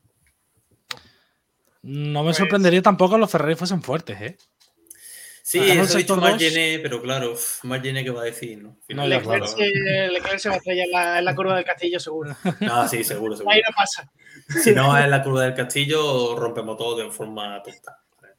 Bueno, yo voy, yo voy a apostar este, voy a apostar fuerte. Eh, la primera, la sprint, sí que se la voy a dar a Verstappen. Pero la segunda, ahí viene mi apuesta, y ahí viene la 33 y va a ser para. Sí, no sí, sí. creo. No le he dicho yo para Faldo, Nacho, tío. Este fin de semana se viene. No, todavía no había apostado por él en todo, todo el campeonato y este fin de semana voy a apostar por él. Yo creo que van a pasar cositas en la carrera larga del domingo y veremos, veremos qué ocurre. Es Lo que, que hay Perdón, eh, perdón, David, habla. Que lo que hay que tener en cuenta eh, es la presencia del safety car. O sea, 100% asegurado. 100%, sí, sí, 100%. Incluso más de una vez. Eh, ahí es donde hay que estar eh, atentos con la estrategia y sí que puede pasar que, que, bueno, Alonso se vea- roja, que Alonso se vea beneficiado. En condiciones normales, no. Condiciones normales, diría que casi imposible. Y y menos un circuito que, que no. Quizás por ese tema del sector 2 le pueda beneficiar. Si las mejoras de verdad de, Aston Martin funcionan, pueden cerrar un poquito más la brecha. Claro, y sobre todo van a sufrir en ese tercer sector, esa entrada, prim- tercer, primer sector, y que esa recta tan larga del circuito de Bakú creo que es donde, obviamente, donde más van a sufrir. Pero confío en que pasen cositas. Ah, Yo, a mí lo que pasa es que tengo un presentimiento que la verdad que no, no me agrada, porque esta temporada ya estamos viendo muchos problemas, tanto motor, fiabilidad, accidentes, demasiado en tan pocas carreras, y Alonso no es el piloto que más suerte tenga. Bueno. Todavía no le ha ocurrido nada. claro. Si le tiene ¿Qué que pasar, pasa? que ha tonteado mucho. ¿Sabes? La primera carrera, el toquecito con Stroll. En la segunda, otro toquecito con Stroll. En la tercera, Sainz se lo lleva, pero no vale. Entonces, como que está tonteando mucho Alonso con el gafe. Está tonteando mucho con, con eso de que puede pasar algo. Entonces, yo creo que si este domingo pasa algo, yo creo que le va a pasar a Alonso. No quiero ser También- pájaro de Maragüero, pero es lo que También- pasa. Y más en Bakú. También te digo, José, hemos visto a Alonso eh, precisamente en Bakú, En con un claro, coche claro. Sí, sí, sí. Ah. 2017, sí. a, a tres fecha. ruedas quedar séptimo. ¿eh? Claro, claro, sí. Yo, yo no estoy dudando de Alonso. No, por no, supuesto que no. Yo estoy dudando de la suerte de Alonso y de que es un imán. Entonces, claro, Bakú a mí me trae muy malas sensaciones porque en 2021 iba con Verstappen, Verstappen abandona, 2022 iba con Leclerc, Leclerc abandona y en 2023 yo voy con Verstappen, claramente. Entonces, me, da- me da malas sensaciones Bakú. Las cosas como son. Bueno, si Pero, gana el a ver. sábado le contamos como 33, ¿no? Somos españoles, quiero decir. Eso, eso es lo que, lo que iba a decir yo ahora. si, si esa victoria llega en vez del domingo el sábado, yo creo que, que cuenta No como la vale. No vale. Oficialmente no vale. No vale. Pero Y es moralmente España. tampoco, Jaime. Pero- Una, una 33 no puede contar 8 puntos en el mundial. Eso No, no, no, lo no. No, no, nada. Sigan. No, no, entonces no, la- no- no hay mayoría para, para que la Fórmula 1 lo, lo admita, ¿no? Nada, no se lo la. Cero. Y además, este fin de semana puede llegar la 33. ¿Y la con el- 34? Con el, podio 33. No, sí, con, el podio- con- no, con la victoria 33. O el 33. Sería el 33 tercer puesto de Fernando. Joder, chiquillo, que rebuscado. Al final sí, ya lo, he visto, lo he visto por ahí antes. Sí, es verdad que la, la Fórmula 1 ha publicado Ya. la, la victoria de Ah, cada. verdad, la Fórmula- es verdad, sí, digo, si lo he visto además, sí, en la Fórmula 1. Aquí está. A ver, Sí, porque la, ver. seg- la segunda de Sainz no llega, ¿no? Él mismo lo ha dicho, ¿eh? Que Claro, tiene más claro, he oportunidades dicho. Alonso de ganar que él. O- Lógico, ojito, o sea, lógico, lógico. Ahí vemos eh, el dato que nos decía Jaime. Está tanto la posición 1 como la posición 3. Ahí con esas 32. Eh, veremos a ver qué, cuál es el número que sube finalmente. O si sube el de medio a las 38. Veremos, veremos a ver. Eh, bueno, entonces eh, está claro que lo que dejamos aquí, que parece que Red Bull es, eh, obviamente va a seguir eh, siendo el claro dominador. Y para este fin de semana, Mercedes o Ferrari, ¿quién ponemos delante? Mercedes. Mercedes. Ferrari. Para, para cambiar ahí un poquito, ¿no? David? No, es que yo confío en Ferrari porque motor realmente tienen. Se ha visto que eh, de motor van bien. La cuestión es, eh, quitando los problemas de, de batería de Leclerc en, en Bahrein, no hemos visto que hayan dado síntomas tampoco de, de desgaste. La cuestión es ver cómo se comportan en esa eh, zona revirada del circuito, pero yo creo que puede ser un, una buena carrera para Ferrari. No sé si para Leclerc o para Carlos, pero creo que puede ser una buena carrera para Ferrari. ¿Y por qué no Mercedes? Pues yo creo que en cuanto a velocidad punta están un poco por detrás de el motor Mercedes, ¿eh? Eh, no la concepción de coches, sino ya el motor, lo que están un poco por detrás de, de Ferrari y de Honda. Pero es que yo creo Honda que de Red Bull Power Trains, Sí, sí. mejor dicho. haciendo la evaluación global, comparación Mercedes-Ferrari, yo creo que Mercedes le saca más Ferrari en el segundo sector que Ferrari en toda la recta. Porque Ferrari en curva lenta es horrendo este año, va muy, muy, muy mal. Entonces yo creo que la comparativa sale a perder. De, de hecho, y lo estaba pensando antes, pero no lo he dicho, la carrera, por ejemplo, que tenga que afrontar Alonso va a ser totalmente distinta a la del año pasado. Porque es donde eh, iba como un cohete el Alpine, era en esa recta kilométrica, pero luego durante todos los circuitos se iba eh, arrastrando por, las pa- eh, por las paredes. Totalmente. Eh, lo que está claro que Ferrari no quiere que se repita esta. esta- Big crash, it is Charles Leclerc. I am stupid. I am stupid. I switch off everything. Nada, es imposible no que- querer ese piloto. eh, más claro que no quiere que se repita. Eh, veremos a ver si Leclerc consigue superar esa, esa curva del castillo eh, sin, sin problemas durante, durante este fin de semana. Hace cuatro años ya de eso, ¿no? Fue en 2019. ¿no? Lo estaba pensando, digo, joder, 2019 ya. Cuatro años ya, ¿eh? Y Nacho Sí, lo vendía como pandemia. 2022. ¿eh? De, de hecho, lo más gracioso fue que en un directo que hizo en Twitch, eh, Sí. cuando al Fórmula 1 Sí. se chocó también en la curva. Sí, en la pandemia, durante la pandemia. Claro, sí, es sí. que quien tiene hambre pan piensa. Sí, pero creo que Nacho a lo mejor. se- a- a- pero yo creo que no fue el año pasado tampoco, fue en 2021. Se Sí. volvió a dar en esa curva. sí, sí. Sí, Sí. sí, pero fue el entrenamiento, ¿no? Si no me equivoco. Sí, bueno, pero se volvió a dar. En práctica 3, ¿no? Fue, creo que si no me confundo. Que fue- no es lo mismo que la carrera, ¿eh? Sí, se dio un toque. que se dio también ahí en esa, esa mítica curva de- del castillo que tanto dolores de cabeza le está dando a Charles. Bakú Pues bueno, chicos. Mónaco, para la que la es criminal, ¿eh? Hombre, Total. en Mónaco todavía Todos los años, ¿eh? Todos, todos. Todos, Todos, todos. Veremos, veremos qué ocurre en, en Mónaco este año. Eh, ahí sí que pinta fuerte Aston Martin. Así que eso, pero eso ya, ya lo hablaremos durante las próximas semanas. Eh, chicos, ya os dejo libre. Muchas gracias una semana más por aquí haber estado con nosotros. Y ahora vamos a pasar a las motos. Un placer, Chao. chicos. A vosotros, hasta luego.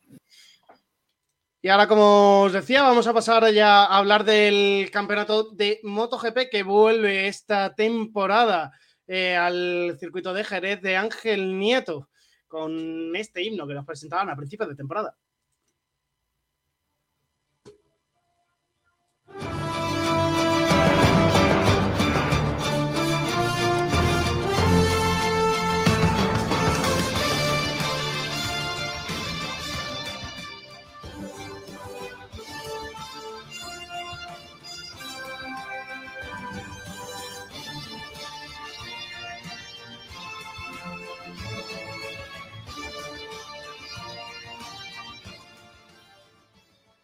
Un himno de MotoGP que se hacía para mejorar esa, ese feeling antes de empezar la- las carreras con mucha más emoción. Y que desde luego que sí que da un poquito de emoción a ese inicio de los grandes premios que también están funcionando esta temporada con el formato al sprint eh, que llega al Mundial de MotoGP 2023 a quizás la carrera mm, de las más interesantes de todo el Mundial de, de motociclismo, ya no como he dicho antes, por lo que ocurre dentro de la pista, sino por todo lo que acompaña al circuito de Jerez de Ángel Nieto, por toda la fiesta que se monta para, la llegada, para recibir la llegada de, los pilotos, todo ese ambiente tan bueno de, de motos que hay dentro de- del circuito de Jerez y tanto dentro como fuera. Eh, una semana que, como siempre, impresionante que suele coincidir con esa feria de abril que hace también que en Sevilla, que hace que tantos sevillanos bajen a la localidad jerezana. Un mundial de MotoGP que por mala suerte está perdiéndose a Marc Márquez en estas primeras carreras. El piloto de Cervera que se lesionó en la primera de ellas eh, sigue todavía, ha vuelto a ser declarado unfit y no va a disputar de nuevo el Gran Premio, la, quinta prueba del Mundial de MotoGP no la va a disputar, así que tendremos de nuevo una carrera del Mundial de MotoGP sin Márquez, eh, información que luego ampliaremos con José Martínez. El que sí va a estar es Enea Bastianini, que va a volver y que sobre todo lo que destacan en esa entrevista que ha publicado Motosan es que espera que los analgésicos le funcionen y que pueda pilotar el domingo sin demasiado dolor. Un gran premio de, de Kazajistán, como hemos dicho antes, que se cae del calendario del Mundial de, MotoGP y que no va a ser sustituido, por lo tanto MotoGP se queda con 20 grandes premios a lo largo de toda esta temporada 2023. También hablaremos con José de unas declaraciones que ha hecho Swart, de lo que le parece estas primeras eh, impresiones de las carreras que hemos tenido al sprint durante estos primeros grandes premios de la temporada de MotoGP, que como digo, llega a este gran premio de Jerez y que a mí me parece que es el más interesante de, de toda, casi de toda la temporada de lo que vivimos en el Mundial. Un gran premio de España que es la cuarta prueba de- del Mundial y que tan solo faltan 19 horas para que empiecen esos entrenamientos libres en el circuito de Jerez. Ángel Nieto. Eh, como decía, Marc Márquez es ausencia ya confirmada esta tarde. Esta, sí, durante esta tarde se ha confirmado que está declarado como unfit. Eh, también contaros que se van a cambiar los horarios de, de MotoGP un poquito de lo habitual porque eh, coincide con un fin de semana la Fórmula 1 y por lo tanto, eh, como el Gran Premio en esta ocasión de la Fórmula 1 el domingo coincide a las 2 de la tarde, ellos van a empezar sobre las eh, tres y media esa carrera de la, del Mundial de MotoGP. Muy buenas tardes, José, ya te saludo. Eh, lo primero que estaba comentando un poquito, Márquez baja para este Gran Premio de, MotoGP. Sí, una pena. Parece que, que, tengo el gafe, no tengo, no consigo ver a, a los deportistas que me gustan en, vivo, siempre me pasa. Y se confirma una vez más, Mar Márquez que no va a estar en Jerez por lesión, era una, una opción que se barajaba, pero que era realmente nadie la pensaba. Eh, lo comentamos la semana pasada que tanto el propio equipo como él mismo se mostraban bastante optimistas con la presencia del, del campeón en Jerez, pero finalmente no, no, se ha recuperado a tiempo y no correrá en Jerez. O sea que una, una pena y una dura noticia para todos los aficionados españoles, que sobre todo los que se desplazan en Jerez. Pero bueno, solo desear la marca se recupere rápido y que, y que no vuelva a encadenar lesiones como, como viene sucediendo. Pero sí, una noticia, una noticia muy mala muy, muy triste esta noticia porque encima estamos viendo como en las carreras que no está Márquez, la audiencia en España baja bastante considerablemente con esa ausencia del piloto de Cervera. Su sustituto va a ser Iker Lecuona, ¿no? Sí, un Iker Lecuona que además ha comentado que eh, va a correr en el equipo de sus sueños, o sea que una, una oportunidad muy buena la que le llega a, al joven piloto, que no lo va a tener nada fácil. Eh, siempre decimos que la onda no es fácil y, más llegando a sustituir a, a Mar Márquez siendo una moto tan exigente pero bueno, una oportunidad también bonita para él, que se la tiene que tomar como lo que es realmente una sustitución de última hora para una carrera y sobre todo que lo disfrute mucho. Ahí va a estar la clave de que, de que él pueda sacar experiencias positivas de este fin de semana. Yo creo que a lo mejor puede funcionar para este fin de semana. No es nuevo en Honda, viene corriendo el Mundial de Superbikes con la, con la marca japonesa. Obviamente no tiene nada que ver una moto con otra. Pero bueno, conoce un poquito, por lo menos, los procedimientos de Honda, conoce toda la marca por dentro y conoce cómo funciona el equipo. Ahora que le funciona bien esa, esa moto en un gran premio donde solo va a correr, eh, solo va a tener esta oportunidad para correr con Honda, ahí viene, viene la, parte, la parte complicada. Eh, ¿Se prevé que ya Márquez pueda volver a los siguientes grandes premios o han preferido tener eh, ya un poquito más de calma porque llevan prometiéndonos que va a volver desde prácticamente, bueno, primero se dijo que iba a correr en Argentina, se dijo que después que no, el, Gran Premio de las Américas iba a ser su vuelta, se pospuso para Jerez y vuelven a decir que para el siguiente Gran Premio o se han mantenido un poco más cautos. Bueno, pues eh, volvemos, Nacho, a, no saber ya si creernos lo que nos dicen, pero de momento eh, parece que se van a centrar en volver en el Gran Premio de Francia del 12 al 14 de mayo pero una vez más, Nacho, tú me lo has comentado, nos llevan diciendo las últimas tres carreras que va a correr y al final no corre. Entonces ya hay que cogerlo con un, con un poquito más de pinza esta información y esperar, yo creo que, que el propio Mar nos confirme algo. Pero realmente no se sabe nada. Realmente es que ya creo que hemos entrado en ese punto en el que tampoco la escudería va a querer eh, hacer más pronósticos, en el sentido de que ya la gente va a pensar que le estás tomando el pelo, ni tampoco ellos van a querer, eh, que no se saca nada, o sea que veremos a ver hasta, hasta dónde llega, yo creo que realmente no se va a anunciar hasta, hasta que Marque esté bien, eh, bien para volver, que vaya a volver, no se va a decir nada y esperemos que sea cuanto antes. Porque vamos a comentar, Nacho, que la audiencia, quiera que no, Marque tira mucho y cuando no corre Marc es como si a Fórmula 1 le quita a Fernando Alonso. Pues un poquito, un poquito así. Eh, el que sí que vuelve es eh, Nea Bastianini, aunque parece que ser que va a tener que recurrir a los analgésicos para que el dolor no sea un problema en este fin de semana bueno, Bastianini que vuelve, pero realmente no sabemos si vuelve. O sea, vuelve al circuito, si es cierto que va a viajar a Jerez, pero una vez más va a depender de, de lo que le digan los médicos una vez en el circuito. O sea, veremos a ver si, si no sucede igual que con Mark, y también nos quedamos sin él. Pero lo comentabas tú, Nacho, él ha dicho que no quiere aguantar más en. no puede aguantar más en su casa. Al final, un piloto o, cualquier deportista profesional eh, ama la competición. Y desde que tuvo esa caída, ese choque en el test de Portimao, que se fracturó el homóplato, no había competido todavía porque es una lesión bastante grave. Y él mismo lo ha comentado, que tiene dolor, no está al 100%, pero que va a viajar a Jerez, lo va a intentar. Y la, la frase es la que tú has comentado, Nacho. Espero que los analgésicos hagan su efecto. Sea, ahí te lo dice todo en el estado en el que va a correr Inea, Inea Bastianini o en el que él intenta y quiere correr. Porque habrá que ver si, si los médicos le autorizan o no, si necesita a lo mejor gran cantidad de, de analgésico y no puede correr. O sea que también va a ser duda hasta, hasta el último momento, porque sí, Marc lo ha anunciado antes, pero es que NEA va a viajar hasta Jerez, o sea que se sabrá cuando falte muy poquito para comenzar quizá el entrenamiento del viernes. Y también el ex campeón de, bueno, el campeón del mundo del título de 500 centímetros cúbicos, Kevin Swans, campeón con Suzuki, ha comentado un poquito su parecer de estas primeras carreras al sprint de, de MotoGP, de estas tres primeras carreras que hemos tenido de, del Mundial. Sí, un Kevin Swan que ha comentado que le gusta mucho el formato, creo que ha sido de los primeros que sale a hablar, a hablar perdón, tan abiertamente sobre esto, ha dado una opinión muy contundente diciendo que, le gustan mucho estas carreras más cortas, que en su época quizá hubiese sido un poco más difícil debido a la puesta a punto. Obviamente, eh, el nivel que se tiene ahora de tecnología en las motos ayuda a que la puesta a punto sea mucho más rápido y quizá en esa época de Kevin Swan eh, algo más lejano no se podría haber hecho.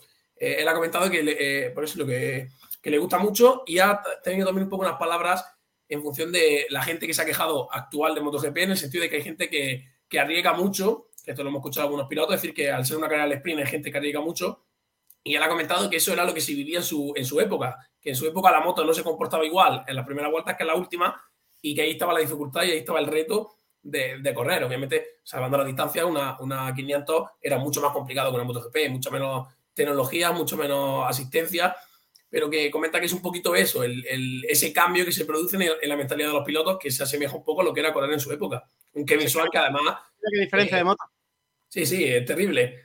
Y, solo, solo hay que ver cómo, cómo salían y, cómo se revolucionaba. Y un Kevin Swan que yo creo que una voz más que autorizada para hablar de esto y que tiene una opinión muy, muy, muy positiva de, de las carreras del sprint.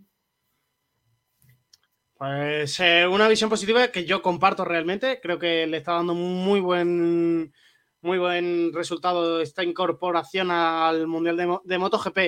Y un, un, Mundial que ha tenido una baja de, última hora en el circuito de Kazajistán. Parece ser que no ha pasado esos controles de, de la FINI y de Dorna, seguramente por temas de seguridad y de logística, ¿no?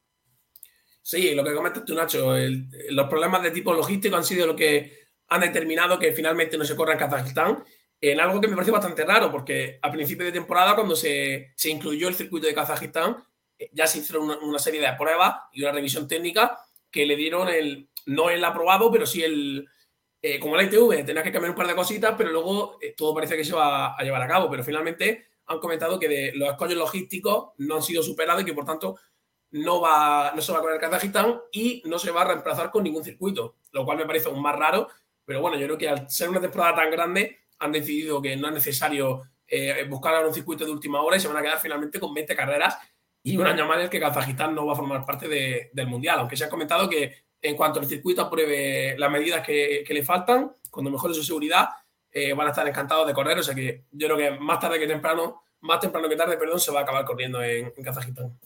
Y estaba viendo aquí ahora un poquito Twitter y la gente está hablando de, de cómo no corre Mark, vender las entradas. ¿Cómo, cómo? Yo me parece una estupidez realmente eso, eh, que porque no corra tu piloto favorito vendas una entrada de un gran premio, que es una experiencia impresionante, pero se está hablando, hay, bastante gente por aquí poniendo que va a vender la entrada. Sí, bueno, al fin y al cabo también entre eh, Twitter, que ya sabemos la, que a la gente le gusta mucho el cachondeo, y, bueno, realmente es una baja grave, pero lo que tú dices, Nacho, yo independientemente que vaya o no, quiero vivir esa experiencia. Además, voy con mi padre, que es el que me aficionó a las motos, y como creo que hará mucha gente, tanto de Jerez como de fuera. Y lo que tú comentas, me parece una, una completa tontería vender una entrada cuando la experiencia realmente eh, va a ser igual. O sea, realmente tú te alegra de que gane más marca, pero realmente lo que, lo que te, te, da a ti es ese fin de semana de vivir las motos, de verlos a todos, verlos competir a todos, verlos clasificar y sobre todo el ambiente, que en Jerez tienen hasta una calle propia fuera del circuito donde la gente va con sus motos a, hacer un espectáculo callejero. Entonces creo que es una experiencia que no te puedes perder en función de un piloto. O sea, me parece totalmente lo que tú comentas, Nacho, una tontería. Más que nada porque si te has comprado una entrada, no puedes achacar a, a motivo económico o cualquier tipo de, de, otra cosa para decir que no vas. O sea, es realmente porque no va a Márquez, lo cual me parece una absurdidad completamente. Bastante, bastante tontería eso de, de vender la entrada. Además, fin, el fin de semana de Jerez, eh, aunque no te gusten las motos, es que te lo va a pasar allá. Eh, quien ha estado ahí en Jerez sabe lo que, lo que se mueve con la, en, en, un fin de semana. El ambiente que hay tanto dentro como fuera de la pista es impresionante. Para mí es el mejor gran premio de tanto de Fórmula 1 como de MotoGP de los que he estado. Es el mejor ambiente que he vivido nunca en, en un gran premio, vaya. Y es una experiencia que comparto que deberíais de probar 100% todo, todo, el- todo el mundo. Que tengáis la oportunidad de que podáis probar al- en algún gran premio comprar una entrada para, para el Gran Premio de Jerez. Que no, no se va, no se lo va Nacho, pero con lo que acaba de decir, tengo los, los pelos de punta porque sí, es mi primera experiencia. Yo, yo no he estado mi- y mi padre me dice lo mismo. O sea, mi padre, yo creo que tiene incluso más ganas que, que yo, que él ya ha estado. Y, y realmente que son pelos de punta de, de que hay muchas ganas. No entiendo cómo, cómo un- una decisión que, que no venga mal que te puede llevar a tomar esa decisión. O sea que, pero bueno, yo creo que, que seguro que no va a faltar gente, por mucho que haya cuatro o cinco que vendan su entrada, no va a faltar gente en Jerez. Ahí no, no va a faltar no va a faltar nadie. En el- en la- a la cita de Jerez es imposible. A ver qué, qué hacen con esas entradas de reventa. Eh, cuéntanos un poquito de, de información de- del circuito y de lo que se espera en el fin de semana de él. Bueno, pues vamos con el, el circuito de Jerez, como has comentado tú, uno de los mejores. Yo personalmente es el que más me gusta del Mundial.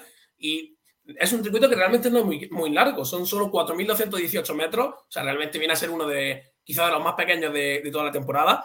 Y tiene 13 curvas con 8 a derecha y 5 a izquierda. La recta principal, al ser un circuito que no es muy grande, sucede un poco más de lo mismo. Son solo eh, 600, 600 y pocos metros. Por lo tanto, no se va a ver tan beneficiada las motos que son muy potentes pero sí que es cierto que hay que tenerlo, hay que tenerlo en cuenta. Eh, va a haber, siempre hay cuatro puntos de adelantamiento, que son los, los más claves, donde más atención se presta. El final de recta, esto se comparte creo que en todos los circuitos.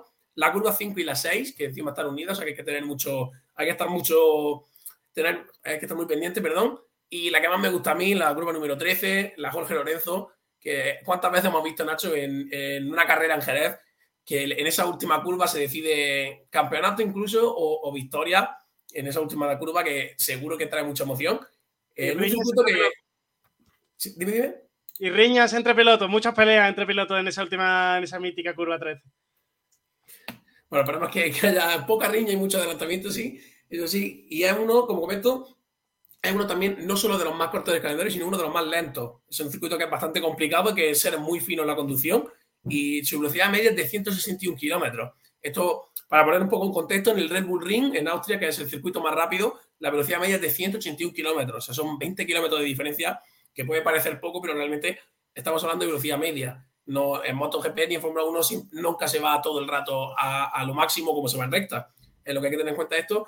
En un circuito que, como comento, es muy complicado, muy técnico y que yo creo que eso también le da un poco de aliciente de, que para destacar tienes que ser un muy buen piloto. Sea, realmente creo que es lo que le da también ese estatus dentro de, del mundial que tiene el circuito de Jerez.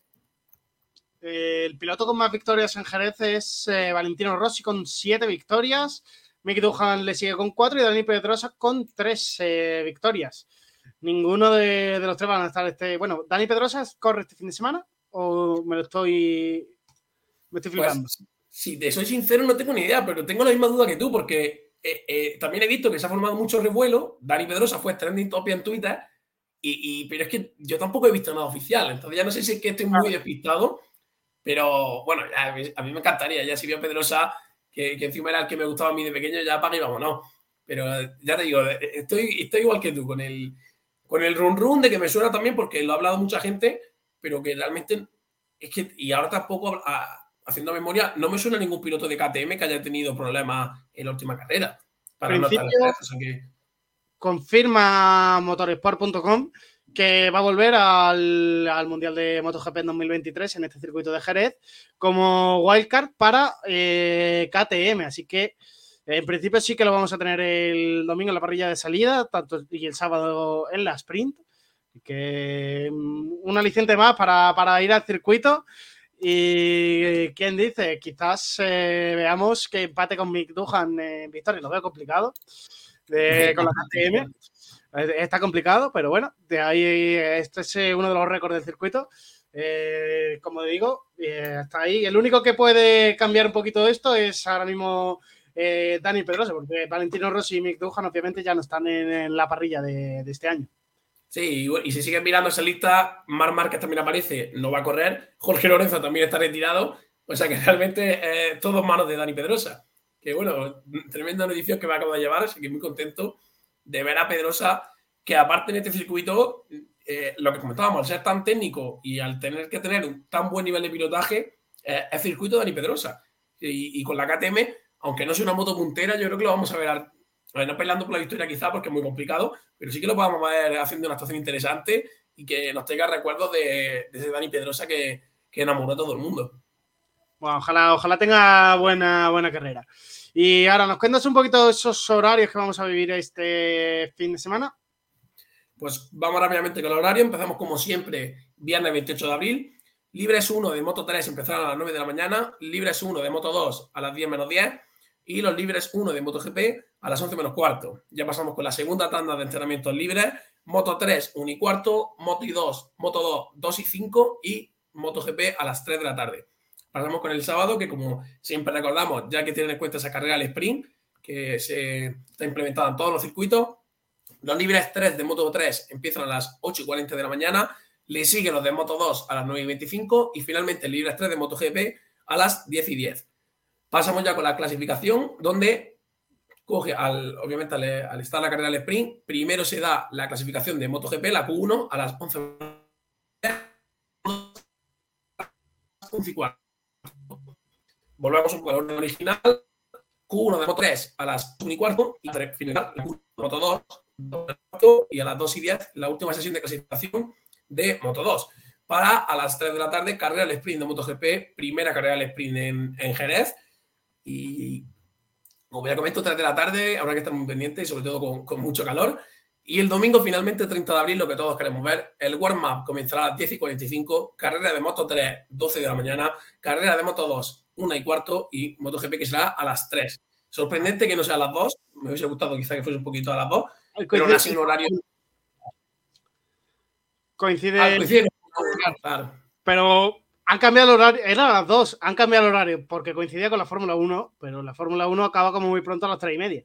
No sé Claro, cambio. que- No sé ese Ah, han, pillado, el momento justo en el que los que no son muy fan de, de los dos se estabiliza la carrera de Fórmula 1 y se pasan a ver la salida y luego vuelven al final de, de- de Fórmula 1 para ver el final de moto. Pero La bueno, así que- horario.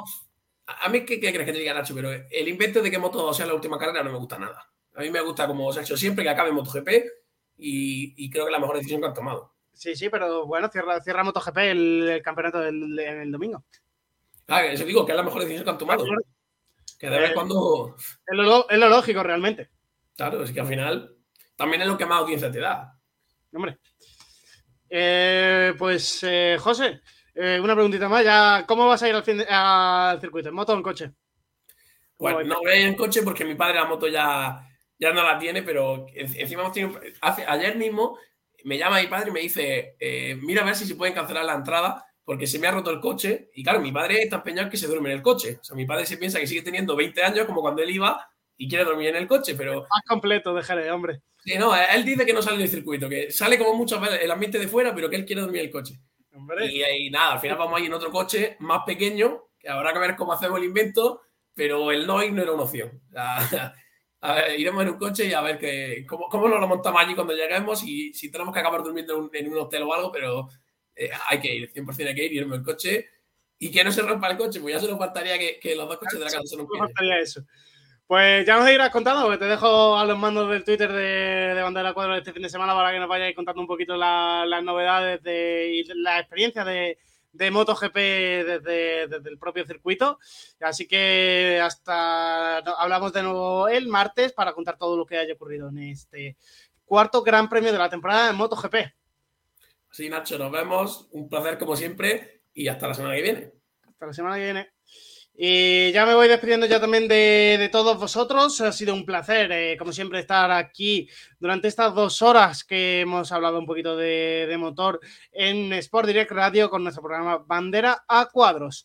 Así que un saludo y nos escuchamos ya de cara a la semana que viene para contar todo lo que haya ocurrido en este fin de semana tan intenso en la Fórmula 1, todo lo que haya ocurrido en el Mundial de MotoGP en Jerez y hablaron también un poquito de cómo ha terminado este rally de Sonora eh, con Jaime también para ir hablando un poquito de todas las competiciones de las que llevamos por aquí por delante. Así que hablamos ya la semana que viene. Un saludo y aquí ya me despido del programa número 9 de la temporada.